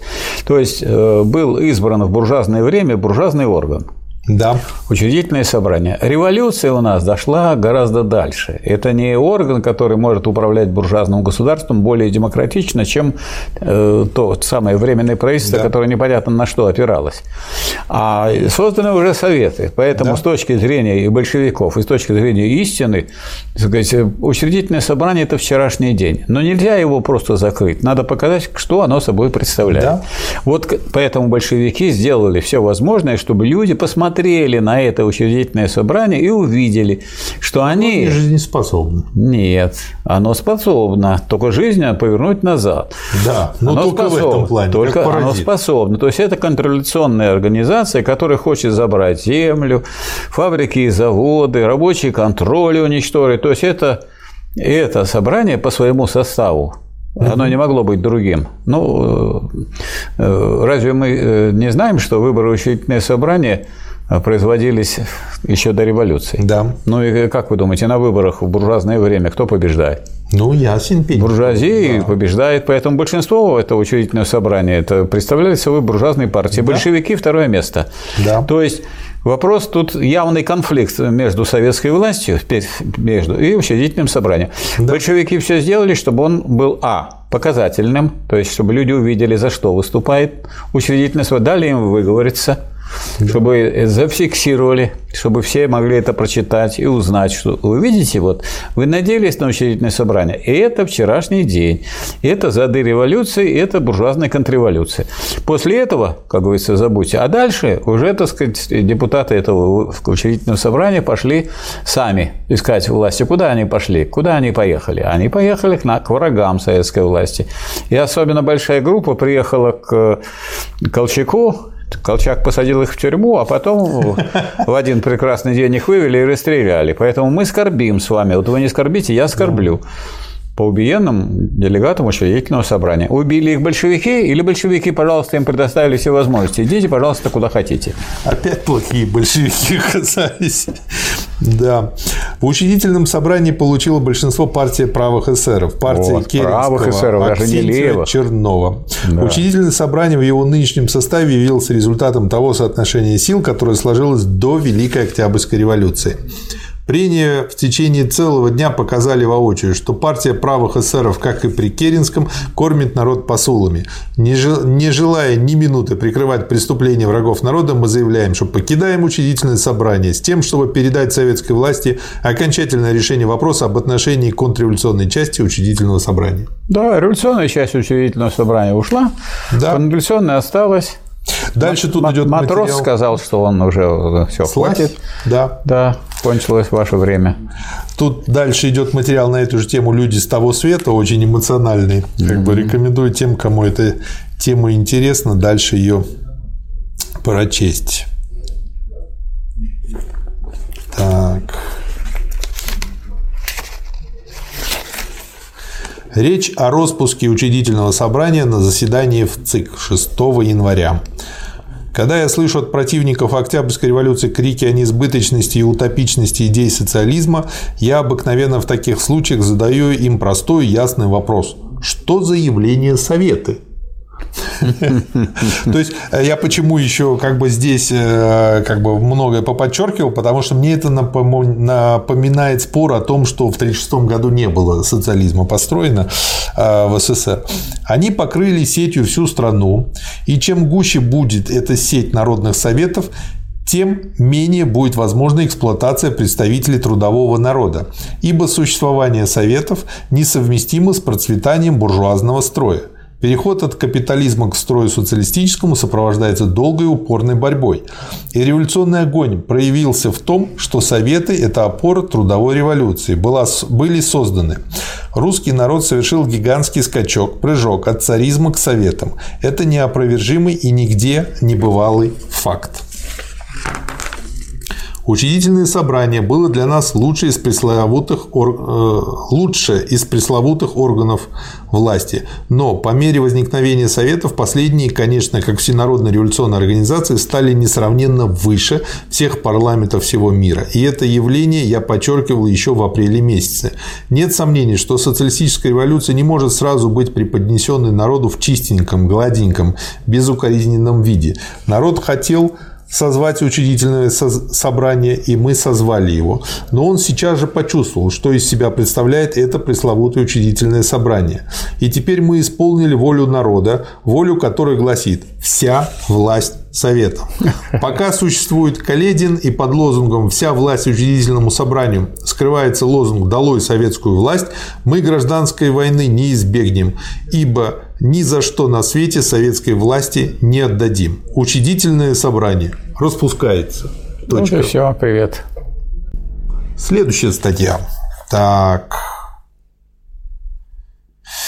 Пум-пум-пум. Тут, видите, речь идет не о статьях, а приходится все время реагировать. Идет самая настоящая, так сказать, такая борьба политическая. Да. Политическая борьба за утверждение советской власти как высшей. Еще этого народ не осознал. Еще этого не осознали, между прочим, противники советской власти. А как они это осознают? Когда их выгонят? И когда они увидят, что советская власть победила, вот тогда они осознают, что это более высокая власть. Ну да, правильно. А, а как они еще Когда осознают? потеряешь, тогда и поймешь, да. что потерял. Согласен. К истории вопроса о несчастном мире. Тезисы по вопросу о немедленном заключении сепаратного и аннексионистского мира. Все обстоятельства вместе взятые таковы, что из них совершенно определенно вытекает необходимость для успеха социализма в России известного промежутка времени не менее нескольких месяцев, в течение которого социалистическое правительство должно иметь вполне развязанные руки для победы над буржуазией сначала в своей собственной стране и для налаживания широкой, глубокой, массовой организационной работы. Кстати, написано это 7 января специально фиксирую, угу. внимание 2018 года. И, собственно говоря, по этой причине ультиматум таков. Либо дальнейшая война, либо аннексионистский мир. То есть мир на условии, что мы отдаем все занятые нами земли, германцы сохраняют все занятые ими земли и налагают на нас контрибуцию, прикрытую внешностью платы за содержание пленных. Контрибуцию размером приблизительно в 3 миллиарда рублей с рассрочкой платежа на несколько лет. Принять ли сейчас этот мир или ввести сейчас революционную войну? Но этот довод явно неверен. Рабочие, которые проигрывают стачку, подписывая невыгодные для них, выгодные для капиталистов условия возобновления работ, не изменяют социализму. Изменяют социализму лишь те, кто обменивает выгоды для части рабочих на выгоды для капиталистов. Лишь такие соглашения в принципе недопустимы. Это ответ на аргумент по поводу того, что если мы откажемся от э, как бы, ну, продолжения войны, то мы изменяем социализму. Не от продолжения войны, а от, от тех условий, на которых мы получим передышку в войне. Да, да. Надо решать вопросы не с точки зрения предпочтительности того или другого империализма, а исключительно с точки зрения наилучших условий для развития и укрепления социалистической революции, вот смотрите, которая вот, уже вот, началась. Вот в чем вопрос. Да. То есть вопрос в том, чтобы сохранить эту социалистическую революцию и развивать. Если для этого придется что-то отдать, значит, надо отдать. Да. Потому что либо тогда у вас альтернатива такая, давайте сейчас пойдет, начнется разгорание снова войны. И снова... потеряем еще больше. Мы потеряем людей, и мы получим то же самое, ту же самую оценку, что э, Временное правительство во главе с Керенским, которое да. погнало солдат на, на войну. Для, да. Э, для советской власти это было бы самоубийством в данное время. Говорят, что заключение сепаратного мира будет изменой нашему слову. Это неверно. Мы говорили о необходимости подготовлять и вести революционную войну для социалистического правительства в эпоху империализма. Мы говорили это, чтобы бороться с абстрактным пацифизмом, с теорией полного отрицания защиты Отечества в эпоху империализма. Наконец, чисто шкурными инстинктами части солдат. Но мы не брали на себя обязательство начинать революционные войны без учета того, насколько возможно вести ее в тот или иной момент. То есть, по-простому, мы не обещали ввязываться в драку безоружными. Да, а и, если мы сейчас и в любой момент нам неудобно, убьют, там, и нам да, неудобно, да. да. Дескать, идите, давайте, раз вы революционеры, давайте в любое время идите. Да наступайте. Это такая Вас всех убьют. Манипуляция. Да. То есть, если не удалось сковырнуть э, советскую власть другим образом изнутри, тогда давайте пусть они пойдут, э, так сказать, на революционную войну, их, э, их там немецкие войска перестреляют. Да. Нет сомнений, что наша армия в данный момент и в ближайшие недели, а вероятно и в ближайшие месяцы, абсолютно не в состоянии успешно отразить немецкое наступление. Во-первых, вследствие крайней усталости и истомления большинства солдат при неслышанной неслыханной разрухи. Во-вторых, вследствие полной негодности конского состава. В-третьих, вследствие полной невозможности защитить побережье от Риги до Ревеля, дающий неприятелю вернейший шанс на, на завоевание остальной части Лифляндии. Нет также никакого сомнения, что крестьянское большинство нашей армии в данный момент, безусловно, высказалось бы за аннексионистский мир, а не за немедленную революционную войну, ибо дело социалистической реорганизации армии, влитие в нее отрядов Красной Гвардии и прочее только-только начато. При полной демократизации армии вести войну против воли большинства солдат было бы авантюрой. Дело стоит, следовательно, с революционной войной в данное время следующим образом. Если бы германская революция вспыхнула и победила в ближайшие 3-4 месяца, тогда, может быть, тактика немедленной революционной войны не погубила бы нашей социалистической революции. Если же германская революция в ближайшие месяцы не наступит, то ход событий при продолжении войны будет неизбежно такой, что сильнейшие поражения заставят Россию заключить еще более невыгодный сепаратный мир, причем мир этот будет заключен не социалистическим правительством, а каким-либо другим, например, блоком буржуазной рады с черновцами или что-либо подобное. И э, забегая вперед, скажу, получилось э, как не, не такой уж совсем худший вариант, но мир будет на еще более худших условиях, чем можно было бы да. это заключить. Послушали бы тогда Ленина. При таком положении дела было бы совершенно недопустимой тактикой ставить на карту судьбу начавшейся уже в России социалистической революции только из-за того, начнется ли германская революция в ближайший кратчайший измеряемый неделями срок. Такая тактика была бы авантюрой. Так рисковать мы не имеем права. Заключая сепаратный мир в наибольшей возможной для данного момента степени, освобождаемся от обеих враждующихся империалистических групп, используя их вражду и войну. Вот э, давайте вспомним две работы, которые мы уже как бы прошли. Угу. Одна работа называется «Военная программа пролетарской революции», угу. и вторая называется «О лозунге Соединенных Штатах Европы». Угу. В обоих идет речь о том, что, э, конечно, для нас предпочтительнее было бы ну, победить на всех фронтах, но в условиях империализма в условиях империализма складываются так э, экономические отношения, что одновременно победы, революции не бывает. Неравномерность развития – это закон империализма. Вот здесь на чем стоит Ленин – не, не ждите, что обязательно будет точно германская. Вы можете положить Это свою армию. Да. да. И э, в надежде, что они вот сейчас подымутся, потому что вдруг русские идут. Русские угу. идут и поубивают какое-то количество немцев при этом. Угу. И тут тогда рабочие немецкие поднимутся и сделают социалистическую революцию. Уже это расписано, подготовлено и теоретически обосновано, что Первоначально революция возможна в одной отдельно взятой стране. А в статье о лозунге Соединенных Штатов Европы говорится о том, что революцию и контрреволюцию надо понимать так, что как целая цепь революции. Революции, контрреволюции, а не так, что сразу раз и во всех странах одновременно. Так можно было понимать революцию во времена Маркса и Энгельса, когда не было еще империализма. Такого да. больше не да. будет. Поэтому Ленин здесь не придумывает и не выдумывает, что, я сказать, такой способный. Вот он сейчас только что сформулировал эту позицию. Он эту позицию давно сформулировал, но он, надо сказать, тогда еще широко ее не пропагандировал, и вообще ее пропагандировать было тяжело. И сейчас тяжело. И в период Брестского мира тяжело было, потому что слишком много людей, которые сами не воюют, сами не находятся в действующей армии, а это так называемые революционеры, которые хотят, давайте будем вести революционную войну, имеется в виду, что они-то на фронт не пойдут, и они-то не погибнут. То есть они не заботятся о том, чтобы сохранить для революции ту передовую часть рабочего класса, которую, так сказать, мы бросим Э, на так сказать, расстрел, на гибель, вместо того, чтобы с помощью этой передовой части построить крепкое государство, в том числе способное к тому, чтобы вести войну по защите социалистического государства, социалистической страны. Да. И на эту тему тут два последующих, следующих материала. Первый, значит, из них – послесловие к тезисам по вопросу о немедленном заключении сепаратного и аннексионистского мира. Да. Вот обсуждение показало три мнения в партии по данному вопросу.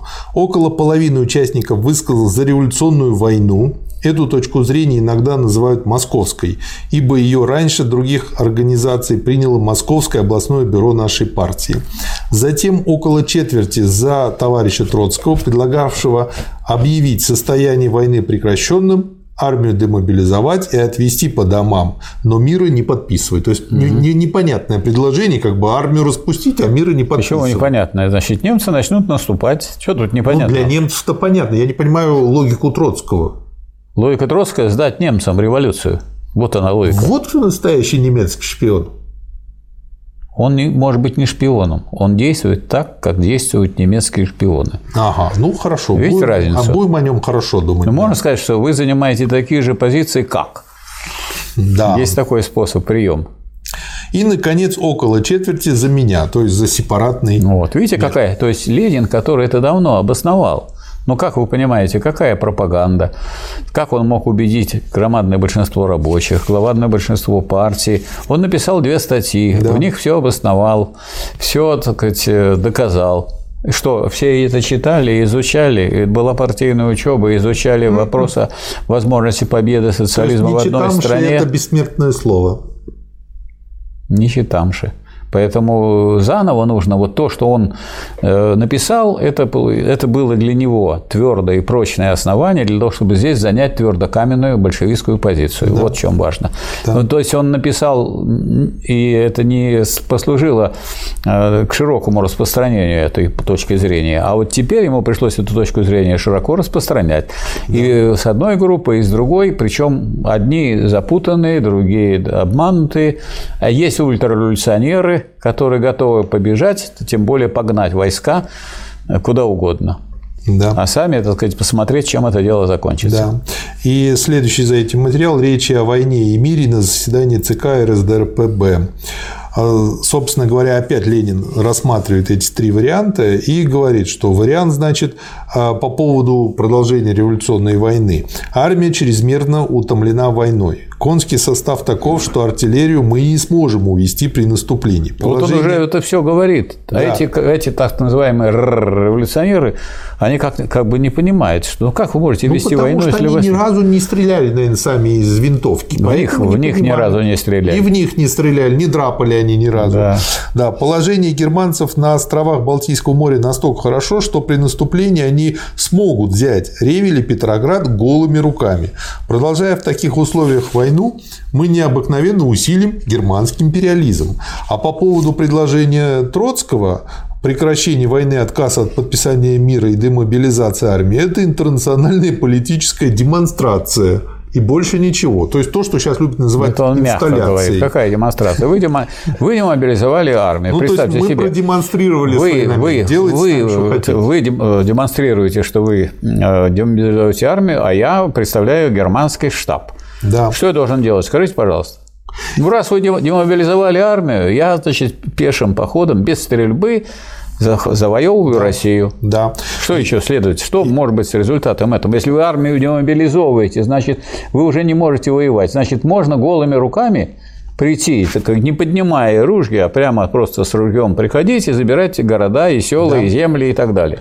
Ну и Ленин, собственно говоря, предлагает поставить на голосование то, что мы всячески затягиваем подписание мира. То есть вот он продолжает бороться. Он то было... маневрирует при этом, потому что он оказался здесь в меньшинстве. Да. Затягивает, потому что первый еще не раз, успел убедить. Да, первый раз было 7 января, теперь да. 11 января. Да. Вот. Дальше идет ну, то есть эти фрукты доведут ситуацию до Цугундера. Да. Вот, пожалуйста, говорит, Ленин, вождь революции, люди там, так сказать, его уважают. Ну, вот его товарищи по партии кто уважает, а кто с ним не считаются. Доклад о деятельности Совета народных комиссаров 11 января.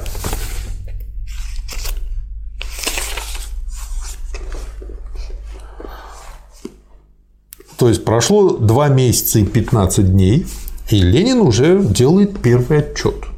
Не раз в год речь Владимира Владимировича или дискуссия с прессой на заготовленные вопросы. Вот, а именно как бы полноценный нормальный отчет. Первое, что Ленин говорит, что что с чем надо сравнивать. А где он этот отчет делает?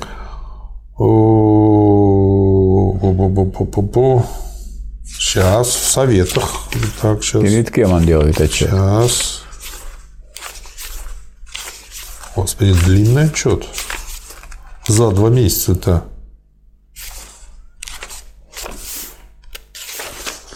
На третьем Всероссийском съезде Советов рабочих, солдатских, крестьянских депутатов. Это высший орган. Да.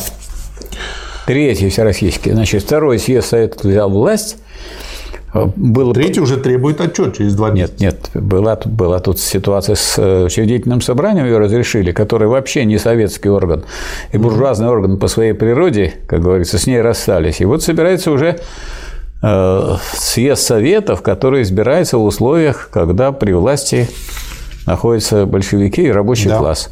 И вот, конечно, к этому съезду советов надо было подготовиться, и он высшая власть.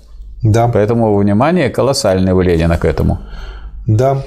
Когда пришло время к осуществлению социализма на деле, крестьяне получили возможность ясно увидеть эти две основные политические линии – союз буржуазии или с трудящимися массами. Он тут про учредительное собрание говорит. И он показывает, что сравнивать то, что они сделали, нужно именно с Парижской коммуной, что она смогла сделать за пару месяцев, и что сейчас они за два месяца и 15 Это, дней во-первых. Во-вторых, Ленин обращается э, к тем людям, которые отсюда, с третьего съезда, уедут в Россию. Да. И вот это те слова, которые они запомнят и принесут своим сказать, товарищам. Да. Всякий сознательный социалист говорит, что социализм нельзя навязывать крестьянам насильно, и надо рассчитывать лишь на силу примера и на усвоение крестьянской массы из житейской практики.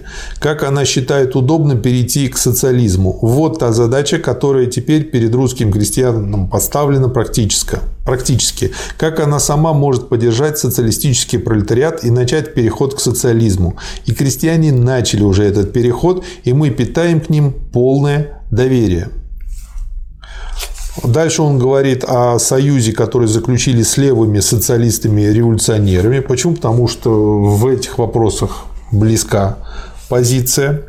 А, и, собственно, вот он говорит, что они возмущались тем распространенным предрассудком, будто можно переубедить население, доказать ему, что не следует эксплуатировать трудящиеся массы, что это грешно и стыдно, и что тогда водворится на земле рай. Нет, этот утопический предрассудок давно разбит в теории, и наша задача разбить его на практике.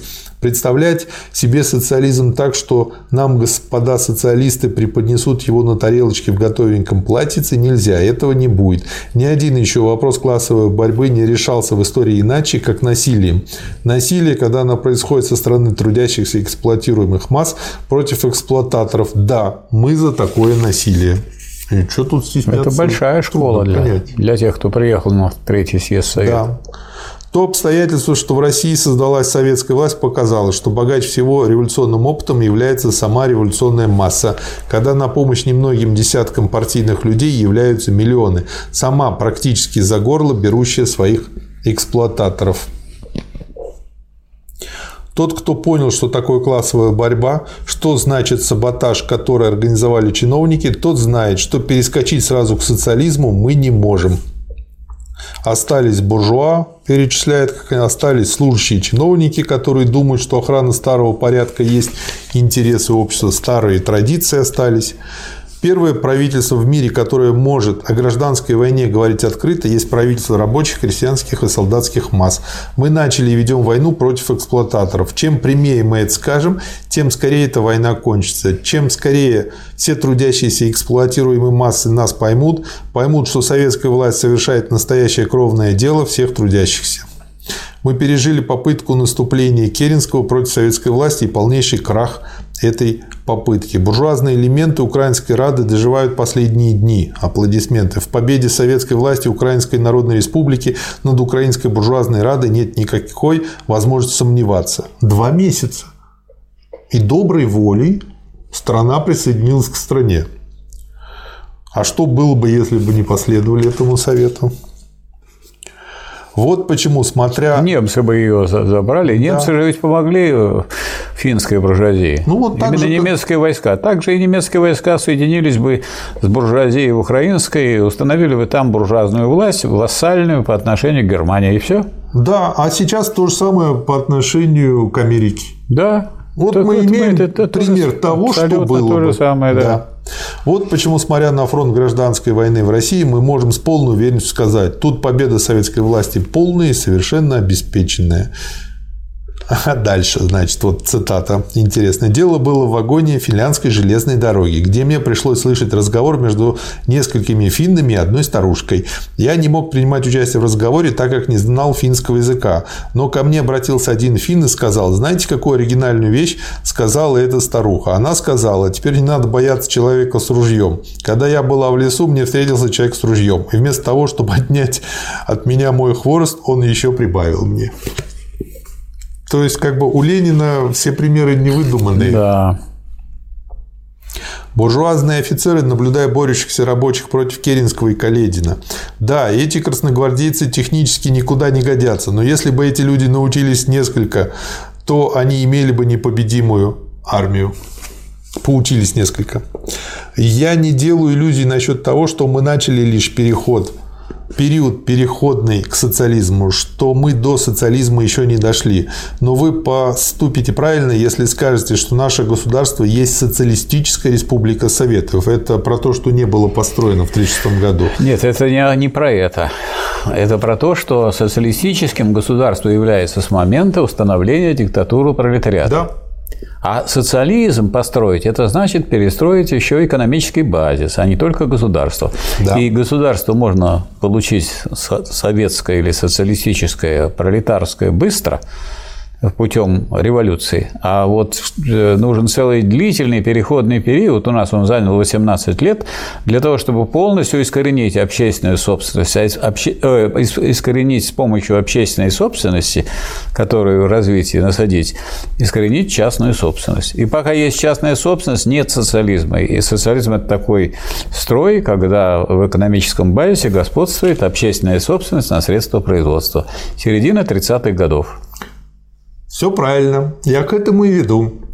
То и есть, Ленин к этому вел. Когда некоторые фрукты утверждают, что поскольку товарность не была полностью изжита, то не был построен социализм, это вот точно такая же аргументация, только наоборот. В том плане, что это все равно, что если бы я сейчас уперся рогами и стал бы утверждать, ну раз социалистическое государство, значит социализм построен, уже был при Ленине. Нет, это вот если берете их аргументацию, вот если я у вас, наоборот, если у вас есть недостатки какие-нибудь, товарность это же отрицательный момент да. социалистического производства. Да. Если есть недостатки, это не значит, что вы плохой человек. Вот если есть я и про себя, меда, я и про себя хочу дегтя. это сказать. Если вы увидели у меня недостатки, Ой, спасибо вот, вам большое. Вижу. Спасибо вам большое, потому что без недостатков людей нет. Но определяется человек не тем, какие у него недостатки, а что у него есть характеристика целого. Да. Основного. Да. То есть можно сказать, что люди просто не увидели пока целого. За тремя березами леса да. не увидели, к сожалению. Так, потом он тут говорит о национализации банков, потом э, говорит о том, что про то, как, какие были разборки у них в ЦИКе, мы знаем, ну и далее, мы знаем лишь один путь пролетарской революции – овладеть неприятельской позицией, научиться власти на опыте, на своих ошибках. Мы нисколько не преуменьшаем трудность нашего пути, но основное нами уже сделано. Источник капиталистических богатств в их распределении подорван. Мы признаем только один путь – преобразований снизу, чтобы рабочие сами выработали снизу новые основы экономических условий. На эту выработку потребуется немало времени. От рабочего контроля мы шли к созданию Высшего совета народного хозяйства. Только эта мера вместе с национализацией банков и железных дорог которая будет проведена в ближайшие дни, даст нам возможность приняться за постройку нового социалистического хозяйства. Вы – власть. Делайте все, что вы хотите делать. Берите все, что вам нужно. Мы вас поддержим. Но заботьтесь о производстве, заботьтесь о том, чтобы производство было полезным. Переходите на полезные работы. Вы будете делать ошибки, но вы научитесь. И рабочие уже начали учиться. Они уже начали борьбу с саботажниками. Люди из образования сделали забор, мешающий трудящимся идти вперед. Этот забор будет сметен. Я вот себя здесь выделил забор. Э, каким макаром? Почему? Потому что сейчас этот забор восстановлен. Да, люди с помощью да. образования обманывают людей. Да. Широко. И получается, что его можно получить только за деньги. И то, кстати, даже не обязательно не каждый только, за деньги не получит. Не только, а в основном. Да. К сожалению, да. в основном. Да. Не только за деньги, но в основном, да. Вы знаете, Михаил Васильевич, вот э, я когда до недавних пор жил в Москве, там рядом со мной э, один из э, нескольких медвузов где известных медицинских. И э, я постоянно в маршрутке ездил со студентами, аспирантами этого вуза. И я так узнал, что оказывается конкурс в аспирантуру 50 человек, или как она там называется в медвузе, 50 человек на место. 50. Я вам сейчас а скажу, а знаете, почему... сколько этих мест? Очень мало. Не, а вот... Я знаю, что у нас... Одно. Михалыч, одно. А я вам могу сказать общие цифры. В народном у нас э, недавно, уже с этого года, принято решение сократить аспирантуру в пять раз число мест. Поэтому Интересно, это неудивительно. как они одно место в пять раз будут сокращать? Они одно это не будут. Они в других местах сократят, доведут до этого уровня. Да, да, поэтому ужас, конечно. Я вот сейчас каждую неделю в четвергам э, веду занятия с аспирантами кафедры социальной философии. Их два. Большое у вас количество. Танки идут в бой все. Да. Оба. Мы говорим, что легче начинается движение в тех странах, которые не принадлежат к числу эксплуатирующих стран, имеющих возможность легче грабить и могущих подкупить верхушки своих рабочих. Русский, да, и сейчас как бы он немножко вот кончает эту статью тем, что немножко переначал фразу э, русский э, и получил следующую. Русский начал, немец, француз, англичанин доделает и социализм победит.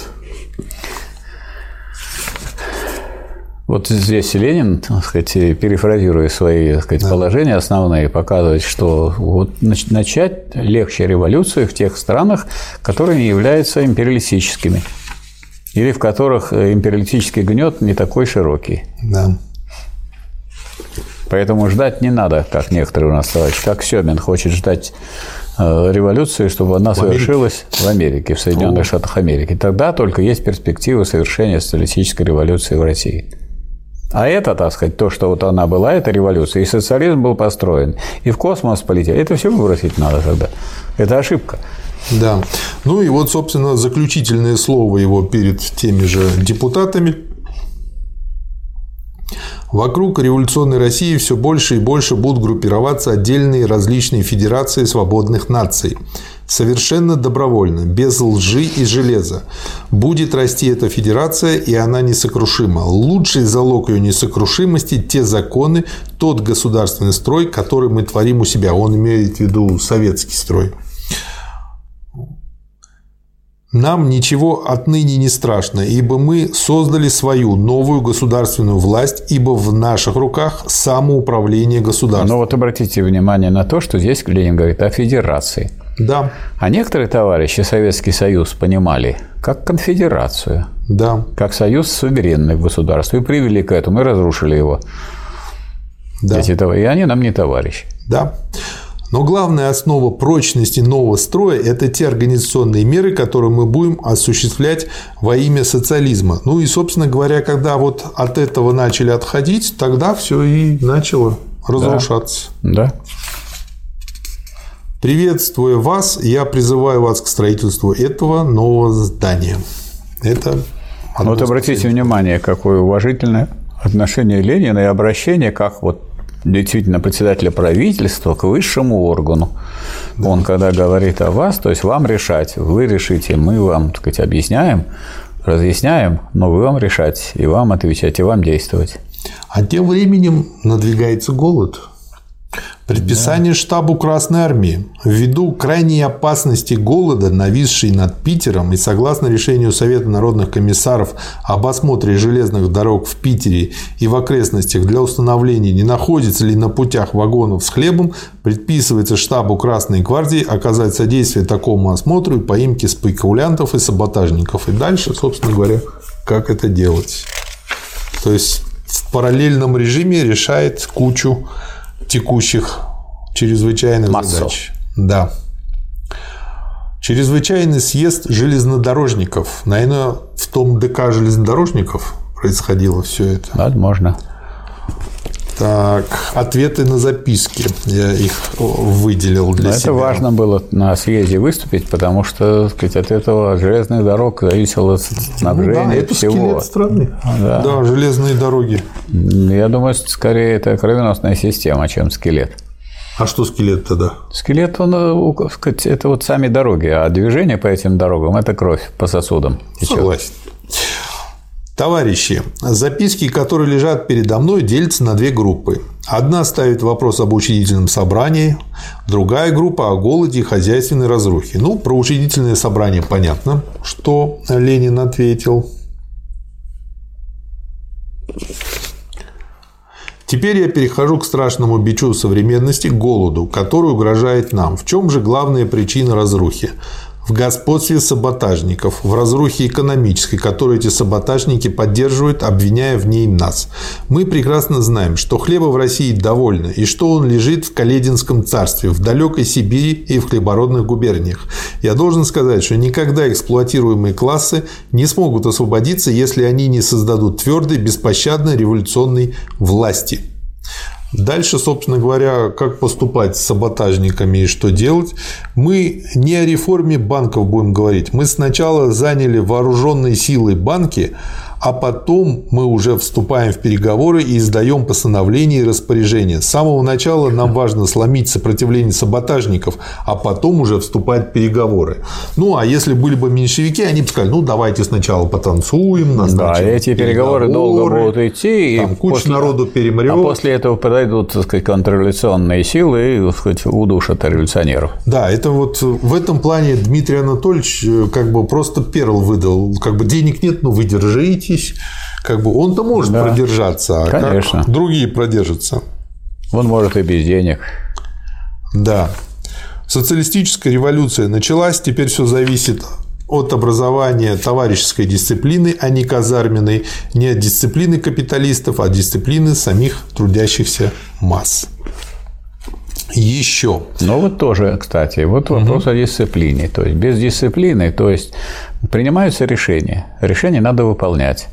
Если решение принимается в интересах рабочего класса, то весь рабочий класс должен содействовать осуществлению этой дисциплины. Да, да. Если будет эта дисциплина, то будет делаться то, что запланировали, то, что наметили. Да. Не будет дисциплины, будут, так сказать, разговоры в Москве и в Петербурге, а дальше все останется в прежнем состоянии, в разрухе. Да. Совещание Президиума Петроградского совета с представителями продовольственных организаций 14 января. Все эти сведения показывают чудовищную, вот насколько тяжело сдвинуть народ, чудовищную бездеятельность питерских рабочих. Петроградские рабочие и солдаты должны понять, что им никто не поможет, кроме их самих. То есть, несмотря на то, что вот такое люди переживали, все равно еще тяжело их было сдвинуть с места. Факты злоупотребления очевидны. То есть, я к чему клоню? Что и я тоже раньше так думал, что это были особые люди, которые сделали революцию. Да нет, обычные. Обычные, так тяжело обычных людей очень трудно сдвигать. Да. Факты злоупотребления очевидны. Спекуляция чудовищна. Но что сделали солдаты и рабочие в массах, чтобы, чтобы бороться с нею? Если не поднять массы на самодеятельность, ничего не выйдет. Пока мы не применим террора, расстрел на месте к спекулянтам, ничего не выйдет. Если отряды будут составлены из случайных, не сговорившихся людей, грабежей не может быть. Кроме того, с грабителями надо также поступать решительно, расстреливать на месте. Зажиточную часть населения надо на три дня посадить без хлеба. Так что, так как они имеют запасы и других продуктов и могут по высоким ценам достать у спекулянтов. Так. Да, голод, ну и дальше голод проект страш... резолюции голод на эту страшное тему. дело, да. Да, ну если уже надвигается голод, то какие а тут иначе разговоры? Люди будут... Да. Очень интересный э, материал называется Речь перед агитаторами, посылаемыми в провинцию 23 января по старому стилю, по новому 5 февраля. Перед нами два сильных врага. Первый – это международный капитал. Другой наш враг – это разруха. Нам предстоит тяжелый и упорный труд – залечивание ударов, нанесенных войной. Вам, товарищи, предстоит трудная, но благодарная, как я уже сказал, работа – наладить хозяйство в деревне и укрепить советскую власть. Это не вот эти 25-тысячники, или я путаю? Нет? Эти позже были, в сталинское время. А, понятно. Там, в деревне, вы встретите крестьян-буржуев, кулаков, которые пытаются сорвать советскую власть. С ними вам будет легко бороться. Мне очень нравится фраза «легко бороться с ними».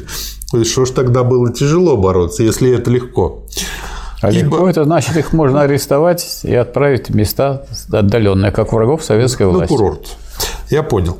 На свежий воздух. Да, ибо масса будет за вами. Она увидит, что из центра идут в деревню не карательные экспедиции, а агитаторы, несущие свет в деревню, чтобы в каждой деревне сплотить тех, кто трудится сам, кто не жил на чужой счет. Как я понимаю, многие из этих агитаторов были потом убиты, так что легкая у них ну, была Потому работа. что эти агитаторы должны понимать, что они идут э, агитировать туда, где есть не только друзья, не только нейтральные, но есть враги. Ну, есть такой фильм «Один и без оружия». Да. Это вот это, про это, по сути. Необходимо позаботиться и о том, чтобы земледельческие орудия и машины не были в руках кулаков и богатеев. Они должны принадлежать советской власти и временно э, отданы на пользование трудящимся массам через вот. волосные комитеты. Вот это, вот это было сделано в период коллективизации. Да. В период коллективизации у кулаков забрали и передали колхозам. И сами они должны следить за тем, чтобы эти машины не служили средством обогащения кулаков, а ими пользовались бы только для обработки своей земли. Дальше вот смотрите, э, показывает, в какой ситуации находилась тогда власть. Доходы Советов равняются 8 миллиардам, а расходы 28 миллиардам. Конечно, при таком положении вещей мы с вами провалимся, если не сумеем вытащить эту телегу государственную, которую царская власть погрузила в болото. Буржуазия, запрятав награбленное в сундуки, спокойно думает, ничего, мы отсидимся. Народ должен вытащить этого хапалу и заставить его вернуть награбленное. Вы должны это провести на местах. Прав был старик-большевик, объяснивший казаку, в чем большевизм. На вопрос казака, а правда ли, что вы, большевики, грабите? Старик ответил, да, мы грабим награбленное. Вот э, как бы э, я теперь просто понимаю, откуда это слово, и понимаю, как его перевернули потом, да, да. с ног на голову. Мы в этом море потонем, если не извлечем из тех кубышек все запрятанное, все награбленное за все годы бессовестной преступной эксплуатации. Ну вот поэтому, поэтому вот это означает диктатуру пролетариата. Железная власть рабочего класса, который не останавливается перед применением принуждения к тем, кто сопротивляется да. распоряжениям советской власти. Да. Проект радиограммы правительству Германской империи. Mm-hmm. То есть параллельно там все весело. Дата ее 19 э, февраля. Вспомните первую дату, 7 января. Да. То есть э, почти полтора месяца профукали. То мы уже вспоминаем 23 февраля, да. приближаемся к 19 да. февраля. Совет народных комиссаров выражает свой протест по поводу того, что германское правительство двинуло войска против Российской Советской Республики, объявившее состояние войны прекращенным и начавшей демобилизацию армии на всех фронтах. Рабочее и крестьянское правительство России не могло ожидать такого шага, тем более, что ни прямо, ни косвенно ни одна из заключивших перемирие сторон не заявляла ни 10 февраля, ни вообще когда-либо о прекращении перемирия, как это обязали сделать обе стороны по договору от 2 декабря 17 Совет народных комиссаров, видя себя вынужденным при создавшемся положении заявить о своей готовности формально подписать тот мир на тех условиях, которые требовало в Брест-Литовске германское правительство. Вместе с тем Совет народных комиссаров выражает свою готовность, если германское правительство формулирует свои точные условия мира, ответить не позже, как через 12 часов, приемлемы они эти условия для нас или нет. Разговор с Моссоветом по прямому проводу. Ну, тут просто как бы тоже нужно прочесть полностью. Как бы тут, если подчеркивать, то нужно а, все подчеркивать все. Да, разговор с Московским советом по прямому проводу 20 февраля. Значит, три вопроса о фактах, э, происходивших после телеграммы из Берлина, о мерах, принятых Советом народных комиссаров, и не было ли помимо телеграммы Гофмана ответа из Берлина. Как бы три вопроса было задано. Значит, Ленин ответил, армии нет, Немцы наступают по всему фронту от Риги, визиты Двинск и Режица, наступают на Луцк и Минск. Кто интересуется делом, а не фразой, тот должен заключить мир и продолжать делать закрепление, углубление революции внутри. На второй вопрос. Пока наступления не прекращены, отдан приказ, где возможно оказывать сопротивление, уничтожать на всем пути абсолютно все, вплоть до последнего куска хлеба. На третий вопрос. Нет, не было. И очень злободневно о революционной фразе. А если кратко характеризовать эту статью, как бы нужно не болтать, а делать. То есть, а есть те, кто увлекаются красивыми фразами, но за которыми ничего не стоит, кроме потери времени. Ну, революционными фразами у нас не увлекаются. У нас просто говорят марксисты, левый. Ну, кто такие марксисты? Это те, которые изучают какие-то положения марксизма. А марксизм состоит, между прочим, не только в том, чтобы познавать отражать да, мир, да. а его преобразовывать. А да. они преобразованием не занимаются и не могут заниматься, потому что преобраз... чтобы преобразовывать, надо организовывать класс. Тот, который может преобразовать. Да. Чтобы организовывать класс, нужна политическая партия. Так надо заниматься сказать, созданием этой партии да. и организовывать ее авангард. А если люди просто читают, это полезно, это хорошо. Да. Ну и тут Ленин разбирает различные там оговорки. Ну, например, что Германия не может наступать, не позволит ее растущая ну, революция. Конечно, да. Ну, это смешно, потому что как бы уже даже цитировать не Она надо. не Просто по- не факты позволит. опровергли эти Да, расчеты. она не позволит. Да. Это все, между прочим, полемика с Троцким, Да. который ни мира, ни войны. Дескать, мы вот сейчас так свои позиции, будем сейчас демобилизовывать армию и посмотрим, как на это среагируют немцы. А как среагируют? Ну, армии нет, они пошли вперед и все. Ну, они же не дураки. Да, дескать, а тогда немецкий пролетариат поднимется. Да разве можно так поднять немецкий пролетариат? Да. Тут еще является... Немецкий пролетариат не может поднять просто русский пролетариат. Немецкий пролетариат должны наоборот. поднять так сказать, э, силы в самой Германии. Да. Тут еще является отговорка, которая так детски смешна, что я никогда бы не поверил в возможность такого аргумента, если бы не слышал его собственными ушами. Он цитирует дальше. Ведь вот и в октябре нам говорили оппортунисты, что у нас нет сил, нет войска, нет пулеметов, нет техники, а все это явилось в борьбе, когда началась борьба класса против класса. Явится все это и в борьбе пролетариат России против класса капиталистов Германии. Явится на помощь нам немецкий пролетарий. Ну и дальше Ленин э, объясняет, что в октябре было дело так, что мы точно учли именно массовые силы. Мы не только думали, мы твердо знали на основании опыта массовых выборов в Советы, что рабочие солдаты в сентябре и начале октября в громадном большинстве уже перешли на нашу сторону. То есть это заблуждение, что просто, может быть, это не проявилось, ну вот как у айсберга под водой все Да. было скрыто, но Да. это уже было.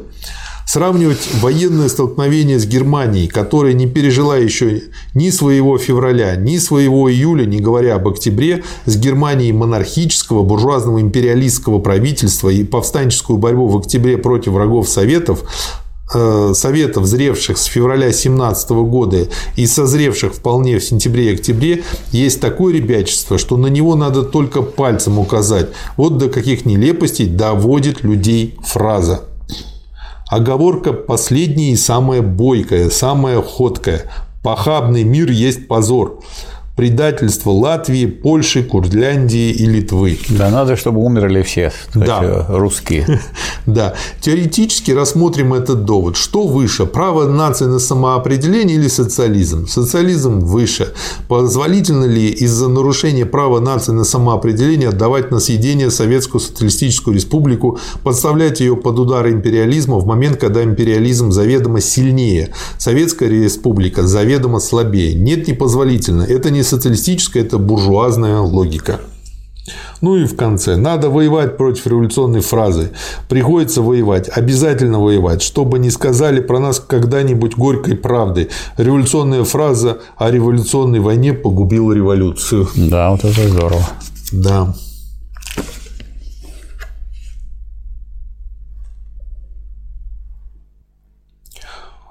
Ну, дальше известная статья «Социалистическое отечество в опасности». Очень короткая, очень емкая. Все силы и средства страны целиком представляются на дело революционной обороны.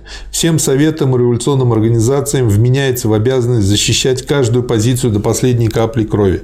Железнодорожные организации и связанные с ними советы обязаны всеми силами воспрепятствовать врагу воспользоваться аппаратом путей сообщения. Все хлебные и вообще продовольственные запасы, а равно всякое ценное имущество, которым грозит опасность попасть в руки врага, должны подвергаться безусловному уничтожению. Рабочие и крестьяне Петрограда, Киева и всех городов, местечек, сел и деревень по линии нового фронта должны мобилизовать батальоны для рытья окопов. В эти батальоны должны быть включены все работоспособные члены буржуазного класса, мужчины и женщины. Все издания, противодействующие делу революционной обороны ставящиеся на сторону становящиеся на сторону немецкой буржуазии, а также стремящиеся использовать нашествие империалистических полчищ в, цен- в целях сражения советской власти, закрываются. И, наконец, неприятельские агенты, спекулянты, громилы, хулиганты, контрреволюционные агитаторы, германские шпионы расстреливаются на месте преступления. Военное время военные меры. Да. Мир или война? Несколько материалов на эту тему. Ответ германцев, как видят читатели, ставит нам условия мира еще более тяжкие, чем в Брест-Литовске. Естественно. Раз начать на демобилизовывать начали. 23 февраля С днем советской армии, как говорится. Да. Вот и поздравление приплыло. В тезисе 17 я писал, что если мы откажемся подписать предлагаемый мир, то сильнейшие поражения заставят Россию заключить еще более невыгодный сепаратный мир. И никак Ленин уже не может убедить, что дескать, да. нет, перед лицом все ухудшающееся положение все равно предлагает, дескать, давайте будем воевать, а армия тем самым в да. это время демобилизовываем. Какая же это может быть война? Да, тут он пишет, пусть всякий знает, Фразеры. кто против немедленного, хотя и архитяжкого мира, тот губит советскую власть. Да.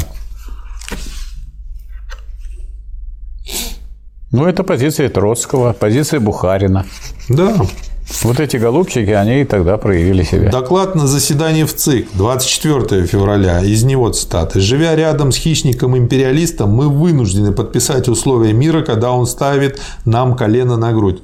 Вот почему я говорю в полном сознании, какую ответственность я беру на себя, и повторяю, что от этой ответственности ни один представитель советской власти не имеет права уклониться.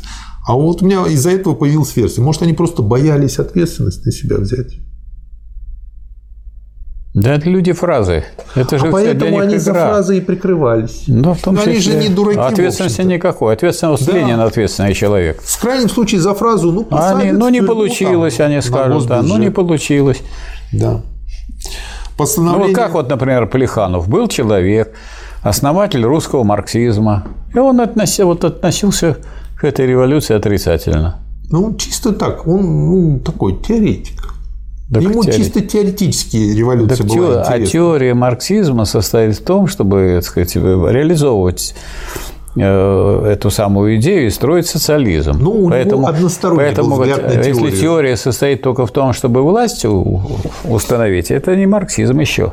Это половинка. Да, да, половинка. Вот, вот на мой взгляд... такие половинки. Мы сделали социалистическую революцию. И что дальше? А дальше мы сказать, все сдадим немцам. Михаил Васильевич, может быть, таких вот людей назвать половинчатыми марксистами? Они наполовинку, да. да. Причем у них не самое главное. Значит, есть созерцательный фейербаховский материализм.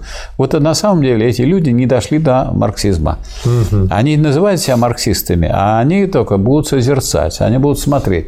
А Ленин настроен на преобразование мира. А он понимает, что мир преобразовать, чтобы мир преобразовать, надо, как вот Маркс писал, надо, чтобы идея стала овладела массами, а когда идея владеет массами, она становится материальной силой. Поэтому вместо того, чтобы в массу вот эту идею борьбы вносить, они ее, так сказать, освобождают от этой идеи, им достаточно говорить о революции. Почему да. Ленин называет? Люди фразы. Они красиво говорят, на самом деле они революцию делать не могут, не умеют и не являются настоящими революционерами. Тем более революция да. должна всегда защищаться. А если она не может защищаться, а защищаться это значит в невыгодных условиях отступить.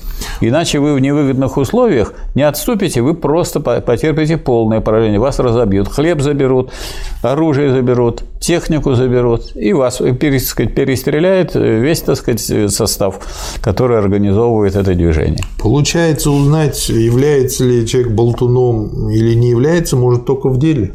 Да, в, в чем переломные моменты истории. Вот они тут и всплывают. Да. Парня в горы тени рискни. Да. Да, Владимир Семенович. Вот был седьмой съезд целый съезд пришлось собирать, чтобы решить вопрос об этом самом мире. И на этом съезде Ленин был в меньшинстве долгое время. Он все время доказывал, объяснял, что иначе пропадет. Но у нас живой ребенок родился, социалистическая революция. А вы нам предлагаете, вот он говорил Бухарину, что вы нам предлагаете бросить его в топку мировой революции. Да. Это, потому что вроде бы как, как предполагалось, что мы же темная Россия, а угу. там светлые люди, и вот они там сделают революцию. Это продолжается. Вот у Семина это продолжается то же самое. В Америке сделают революцию, да. тогда вот эта лапотная Россия только может заговорить о социализме. Это вот такой очень сложный сплав, как бы вот такой какой-то вот гибрид хитропопой вырастает. Да. Постановление Совета народных комиссаров о принятии Это вот э, Ленин тут это определил. Люди фразы. Люди любят эти люди революционных фраз. Фразы революционные, а действия не революционные. Потому что для действия нужны массы рабочих. Невозможно никаких действий совершать интеллигентом. Интеллигент может только научить, обучить, внести сознание в массы, если он это делает. А если он этого не делает, А, так сказать, он может чистенько говорить, что я вот революционные идеи излагаю. Я знаю, в чем спасение в слесарях-интеллигентах. Да, Потому что мы знаем не только, как внести, но и как вынести. да. Постановление Совета народных комиссаров о принятии германских условий мира. Да. Согласно решению, принятому ЦК э, Советов рабочих, солдатских и крестьянских Не депутатов. ЦК, а ЦИК, наверное. ЦИКа, да. 24 февраля в полпятого утра Совет народных комиссаров постановил условия мира, предложенные германским правительством, принять и выслать делегацию в Брест-Литовск. Председатель Совета народных комиссаров Ульянов Ленин 24 Да, выслать февраля. это хорошо, а одновременно нужно выслать еще э, отряды, которые остановят немцев, которые при этом, при всем продолжали наступление. Следующая статья «Несчастный мир». Троцкий был прав, когда сказал, мир может быть трижды несчастным миром, но не может быть похабным, позорным, нечистым миром. Мир, заканчивающий эту стократ похабную войну. Невыносимо тяжелы условия мира, а все же история возьмет свое. На помощь нам придет, пусть даже не так скоро, как всем нам хотелось бы, придет зреющая неуклонно социалистическая революция в других странах. За работу организации, организации и организации Будущее, несмотря ни на какие испытания, за нами. А вот, кстати, 24 давайте, февраля. давайте скажем, а ведь пришла же помощь. Когда в Германии произошла Да. революция, Да. все так сказать, эти решения по Брестскому миру были отменены. Вот это и была помощь. Но она пришла, как говорится, не скоро. Вот поэтому и нужен был этот мир. А, Чтоб а- а дождаться мир, ну, а мир, да, иначе мы некому было дожидаться бы этой Да, помощи. да. Очень интересный материал. Выступление на заседании ЦК РСДРПБ 24 февраля. Протокольная запись. Чем это интересно? Тем, что здесь как бы э, ре- реплики от участников и ответы как бы Ленина на эти реплики. Ну, например, Йоффе категорически отказывается ехать, заявляя, что подписание мира имеется в виду в Брест-Литовск, это смерть всей брестской политики. Дальше Ленин объясняет, почему, в общем-то, он не прав. А В дальнейших прениях Троцкий заявляет, что в Бресте надо будет только подписать мир, а Йоффе будет там не нужен, так как в ответе немцев уже есть формулировка по важнейшим вопросам. Товарищ Ленин считает, что он не прав, ну и так далее. При дальнейшем обсуждении в состав мирной делегации намечаются кандидатуры Зиновьева и Сокольникова. Сокольников заявля- заявляет, что он в Брест не поедет. Ну, прямо вот такая вот девица на выгоне, которой кабенится, еще чего-то там. Вот, э, не знаю, я- я бы их просто... но нужно, уже есть решение Совета народных комиссаров. Подписать эти не поедут. Да, видите. а эти вытребенькиваются. Чего вообще их себя, пока, себя показать. Да. Себя показать. Значит, это Ленин называл так. Не делать революцию, а они видят себя в революции. Да, они революцию в себе. Не революцию делают, Да. да. а видят себя в революции. Да.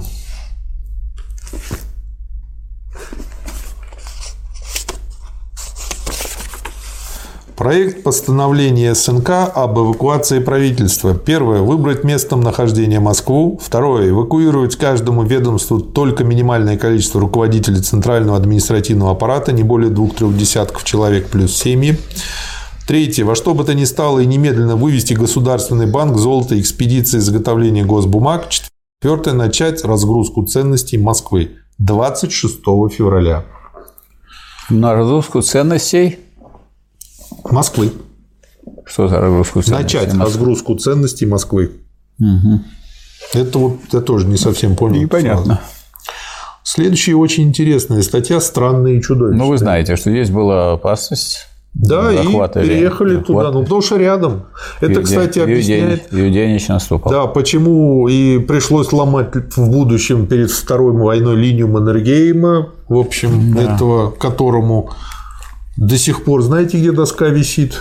А уже ее сняли же у нас. Ее сняли, а ее повесили. Знаете где? Нет, не знаю, в музее где-то. Значит, уважаемые товарищи и слушатели, ее повесили в городе Пушкине, в музее, который называется Ратная палата, там, где всяческие Ну, в музее- ратные наши ну, доблести пусть царские В музее пусть висит. повесили во дворе, куда нету входа обычным людям, но мой сосед, откуда я знаю, он туда пришел, попросился и сфотографировал ее там, и там она висит. Почему? Потому что, видимо, этот музей курирует Дмитрий Анатольевич напрямую. И он почему-то ему очень близок. Пусть в музее висит, это не страшно. Да, пусть висит. Мы еще там потом повесим другие доски про Дмитрия Анатольевича и его товарищей, что они сделали рядом с Маннергеймом. Так. Странное и чудовищное. В резолюции, принятой 24 февраля 2018 года, Московское областное бюро нашей партии вынесло недоверие Центральному комитету. Вот это да. Во всем этом ничего не только чудовищного, но и странного нет. Дальше Ленин цитирует из этой резолюции. Вот. Что, собственно говоря, на что он обратил внимание? Подчеркнуты здесь нами те слова, которые странны и чудовищны. В этих словах гвоздь. Эти слова доводят до абсурда всю линию авторов революции, резолюции. Эти слова с необычайной ясностью вскрывают корень их ошибки. И дальше цитата. В интересах международной революции целесообразно идти на возможность утраты советской власти. Заканчивается цитата. Это странно, ибо нет даже связи между посылками и выводом. В интересах международной революции целесообразно идти на военное поражение советской власти. Такой тезис был бы верен или неверен, но его нельзя было бы назвать странным. Это первое. Второе. Советская власть, дальше цитата, становится теперь чисто формальной, а вот это уже не только странно, но прямо чудовищно. Ясно, что авторы зашли в дебри сугубой путаницы, приходится распутывать. Вся суть моих тезисов и моих доводов, как увидит всякий, кто пожелает внимательно прочесть мои тезисы 7 января, вспомнили дату 2018 года, состоит в указании на необходимость принять архитяжкий мир сейчас, в данную минуту, при одновременной серьезной подготовке революционной войны, а также именно в интересах этой серьезной подготовки. Всю суть моих доводов обходили и не замечали, не, за, не хотели замечать те, кто ограничивался общими фразами о революционной войне. И каков же их ответ? Ответ состоял в признании правильности всего конкретного довода. Да, признались москвичи, нам действительно предстоит поражение, если мы сейчас примем бой с немцами. Да, это поражение действительно приведет к падению советской власти. Далее. В чем же состоит опровержение моих доводов, правильность которых по существу москвичи вынуждены были признать? В том, что в интересах международной революции надо идти на утрату советской власти. Почему этого требуют интересы международной революции? Здесь гвоздь, здесь самая суть аргументации для тех, кто хотел бы опровергнуть мои доводы. И как раз по этому самому важному, основному коренному пункту ни в резолюции, ни в объяснительном тексте не сказано ни единого словечка. Ну, то есть, что говорит Ленин, говоря по-простому? Эти дебилы предлагают вот этого ребенка на убой, и да. при этом даже не говорят ради чего. И это приведет к это в интересах мировой революции. Пожертвовать надо. Да, вот такое, это знаете. Сакральная жертва. Да, это как Шахиду, значит, говорят, там тебя 200 девственниц ждет. Ну, там хотя бы 200 девственниц ждет. А да. тут вообще непонятно что. Может быть, авторы полагают, что интересы международной революции запрещают какой бы то ни было мир с империалистами? Ну, дальше показывают, что это не так. Может быть, авторы полагают, что интересы международной революции требуют подталкивания ее к таковым подталкиванием являлась бы лишь война, никак не мир, способный произвести на массы впечатления вроде узаконения империализма, опять же показывает, вот, что не так. Марат Сергеевич, обратите внимание, что вот этот вопрос о возможности победы социализма в одной стране, угу, да. он не только тогда был актуальный. И сейчас. Он сейчас же такой же актуальный.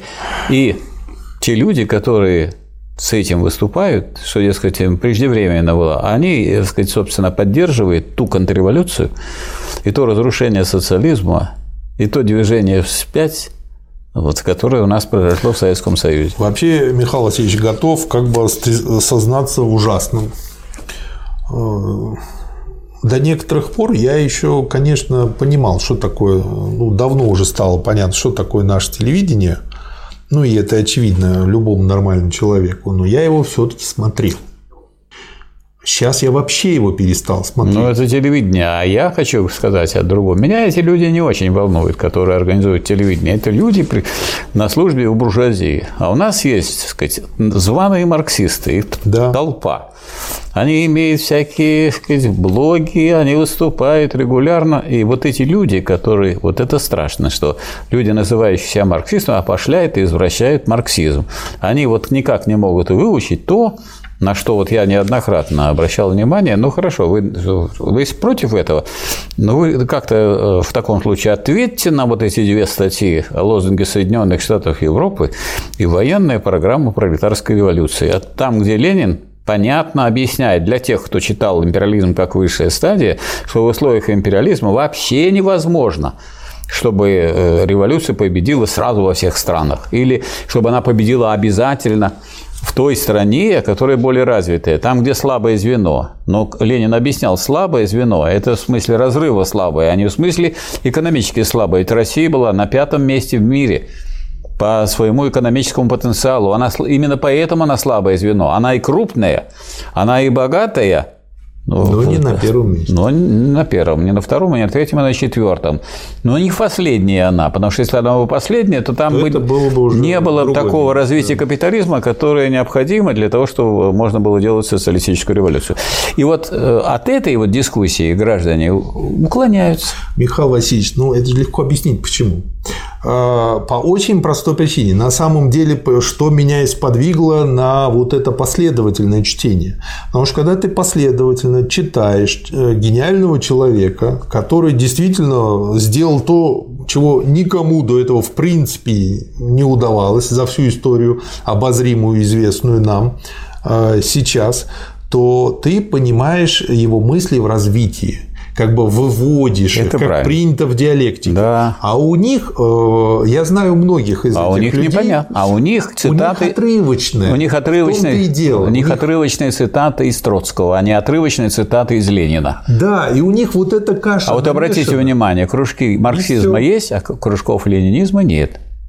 Вот то, что мы сейчас вот делаем, это исключение на общем таком. Мы сейчас э, делаем хороший фундамент. Мы будем делать это постепенно. Это понятно, что мы будем делать. Но я просто хочу сказать, что вот у нас много развелось людей, которые под названием, под личиной марксизма являются да. на самом деле ревизионистами. Они ревизионистами являются не потому, что они изучили марксизм и прямо противопоставляют ему. Они как раз ядро марксизма не изучили. Они не, они не дошли даже до империализма как высшая стадия. Они не поняли, в чем отличается теория революции в условиях империализма. Да. Они не знают Ленина и ленинизма. И они не понимают, что современный марксизм – это ленинизм. Вы много знаете ленинских кружков? Нет. Я не знаю, кроме вот нашего с вами ни ну, одного. Мы кружком не называли. Знаю, мы не называем. У нас есть Красный университет, конечно, там изучается ленинизм, безусловно. У нас есть университет рабочих корреспондентов, фонда рабочих там тоже изучается ленинизм.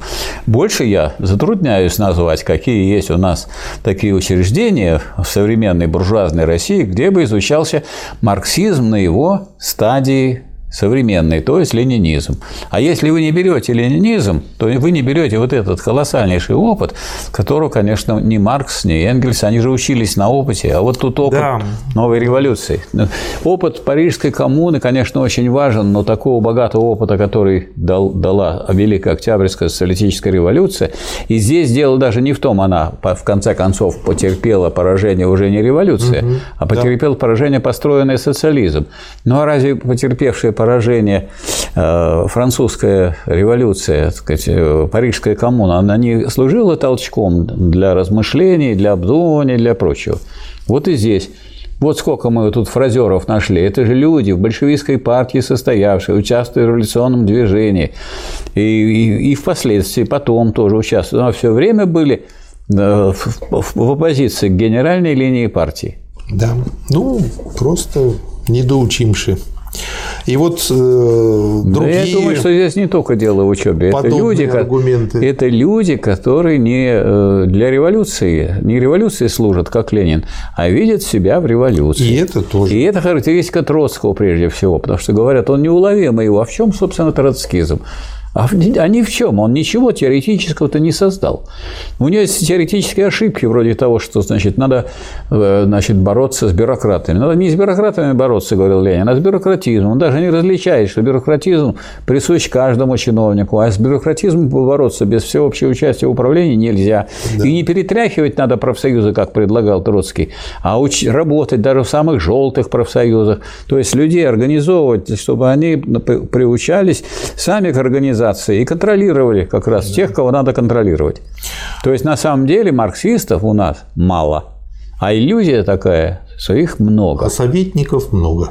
У нас советников, у нас э, есть люди, которые прикрываются марксистами. И это, кстати, угу. очень характерно. У нас погиб Советский Союз именно потому, что у нас э, от, имени, от имени социализма, от имени э, партии говорились вещи, буржуазные по содержанию. Это ревизионизм. Этот ревизионизм так сказать, сейчас распространен в виде так называемого марксизма и вот соответствующих кружков. Вот.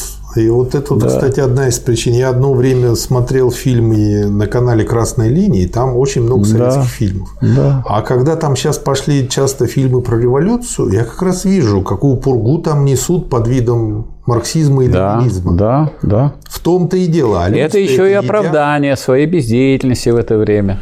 Это, знаете, как с лимонами. Есть лимоны голландские, такие все бугристые, здоровые, чуть-чуть желтенькие, а есть лимоны узбекские, ну, из Азии, которые розовенькие, с тоненькой шкуркой, мягенькие. Я вот э, какое-то время назад там купил для одного мероприятия узбекских и принес. Так барышни их слопали до мероприятия, а потом задали вопрос, а что были такие кислые мандарины?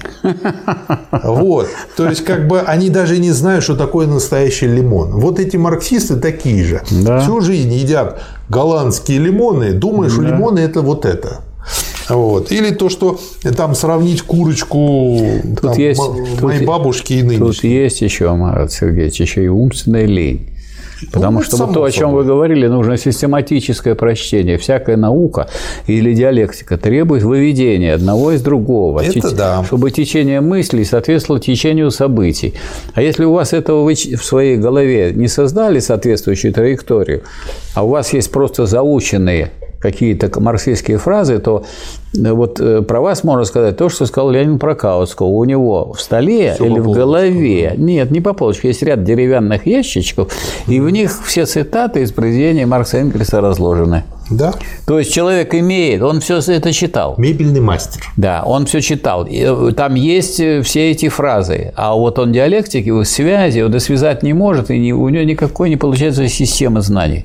Да. А система знаний только тогда бывает, когда имеется систематическое изучение и позиция. Если позиция у человека, позиция рабочего класса, пусть да. она сначала стихийная, а постепенно да. она вырабатывается да. как уже сознательная. Да. А если она, так сказать, себя покрасовать, или показать себя, потому что ну, есть некоторая мода на марксистские словечки. Так ее Хрущев поддерживал, верный ленинец, ее поддерживал Брежнев, ее поддерживал и Андропов, и Черненко, и Горбачев. Чем они отличаются от Горбачева, нынешние вот эти люди, которые нам э, рассказывают, а и не надо было браться за оружие. Эй, еще да. один, значит, как бы псевдоаргумент. Может быть, автор резолюции полагает, что революция в Германии уже началась, что она там достигла уже открытой общенациональной гражданской войны, и потому мы должны отдать свои силы на помощь немецким рабочим. Ну и дальше Ленин показывает, да. что это ерунда. Этого тоже нету. В общем, как ни верти, логики в рассуждениях автора там не даже, найти. Там даже другое. Ленин об этом не говорит, но такое впечатление, что люди не уважают вообще Россию, не уважают русский народ, русский рабочий Он класс. Он уже косвенно об этом много раз говорит. Да, потому что бы не называя это, не называя, да. но видно, что дескать вот там, да, там настоящая революция, а мы вот только можем быть престижными. Да. Они сами не верят в то, в то, что э, Россия стала в авангарде мирового революционного процесса революции мировой. Вы знаете, как бы мне как э, тому, кто учился в Бауманке и знающему, какие технологии были в Советском Союзе, э, всегда так обидно слушать всякую пургу, которую несут про то, что в СССР ничего не могли сделать. Ну вот есть такие пургоносцы, их много. Ну что поделаешь? Ну, если бы хотели все затоптать, они а хотели затоптать бы и русский рабочий класс, и русский народ, да. и Россию. А и заодно и Советский Союз, да. поскольку Союз нерушимых республик свободно эксплуатировал навеки Великая Русь. Ну, Достаточно Великую этом... Русь затоптать. Вот у этих людей умещается в башке две вещи. С одной стороны, он покупает BMW, а с другой стороны, сзади пишет «Спасибо деду за победу, можем перепоказать». Вот как у него вот это совмещается в башке? Оно не совмещается. Все, что совмещается, это противоречие. У него противоречие. Главная сторона противоречия, что он купил BMW. Это целое. А это надпись на, на заднице. Да, единственная правильная там надпись это есть такие наклейки внутри салона ребенок. Вот это самая правильная надпись для такой бэхи. Придурок. Да. И потому позорнее всякого тяжкого и архитяжкого мира предписываемого неимением армии, позорнее какого угодно позорного мира, позорное отчаяние. Мы не погибнем даже от десятка архитяжких мирных договоров, если будем относиться к восстанию и к войне серьезно. Мы не погибнем от завоевателей, если не дадим погубить себя отчаянию и фразе. Вот он, с фразеры все. Показушные да. люди. Эти показушные люди и тогда были. И в самое, смотрите, время, когда голод, когда разруха, после революции, и все показуха. Да. Причем показуха какая? Себя показать, но на самом деле за счет унижения России да. и русского рабочего класса. Не веря вообще в то, что русский рабочий класс может победить в революции. Да, они даже и в себя не верят. Они на самом деле не уверены и в себе тоже то, что они сами могут что-то сделать. Потому что, некоторые, люди, некоторые люди идут в партию оппозиционную, потому что они на государственной службе не могут выслужиться. У них нет ни знаний, ни профессионализма и так далее. Их ну, не берут. Пробуют. Они идут сюда и занимают какие-то важные посты. Центральный комитет, там, да. Э, секретарь обкома и так далее. То есть это такое место для сказать, такое. Даже оппозиционные партии это пристанище для неудачников. Да. Проект приказа всем совдепам. Мы полагаем, что завтра, 3 марта, будет подписан мир, но донесения наших агентов в связи со всеми обстоятельствами заставляют ожидать, что у немцев возьмет верх партия войны с Россией в ближайшие дни. Поэтому безусловный приказ – демобилизацию красноармейцев затягивать, подготовку подрыва железных дорог, мостов и шоссе усилить, отряды собирать и вооружать, эвакуацию продолжать ускоренно, оружие вывозить вглубь страны. Председатель Совета народных комиссаров Ленин. О, события были, да. Да. Страшные. Да. Ну и, собственно говоря, последний материал, который в этом томе называется серьезный урок и серьезная ответственность. Имеется в виду вот связанная с миром. Факт тот, что с 3 марта, когда в 1 час дня прекращены были германцами военные действия и до 5 марта 7 часов вечера, когда я пишу эти строки, мы имеем передышку. Слава Богу. Два дня. Да.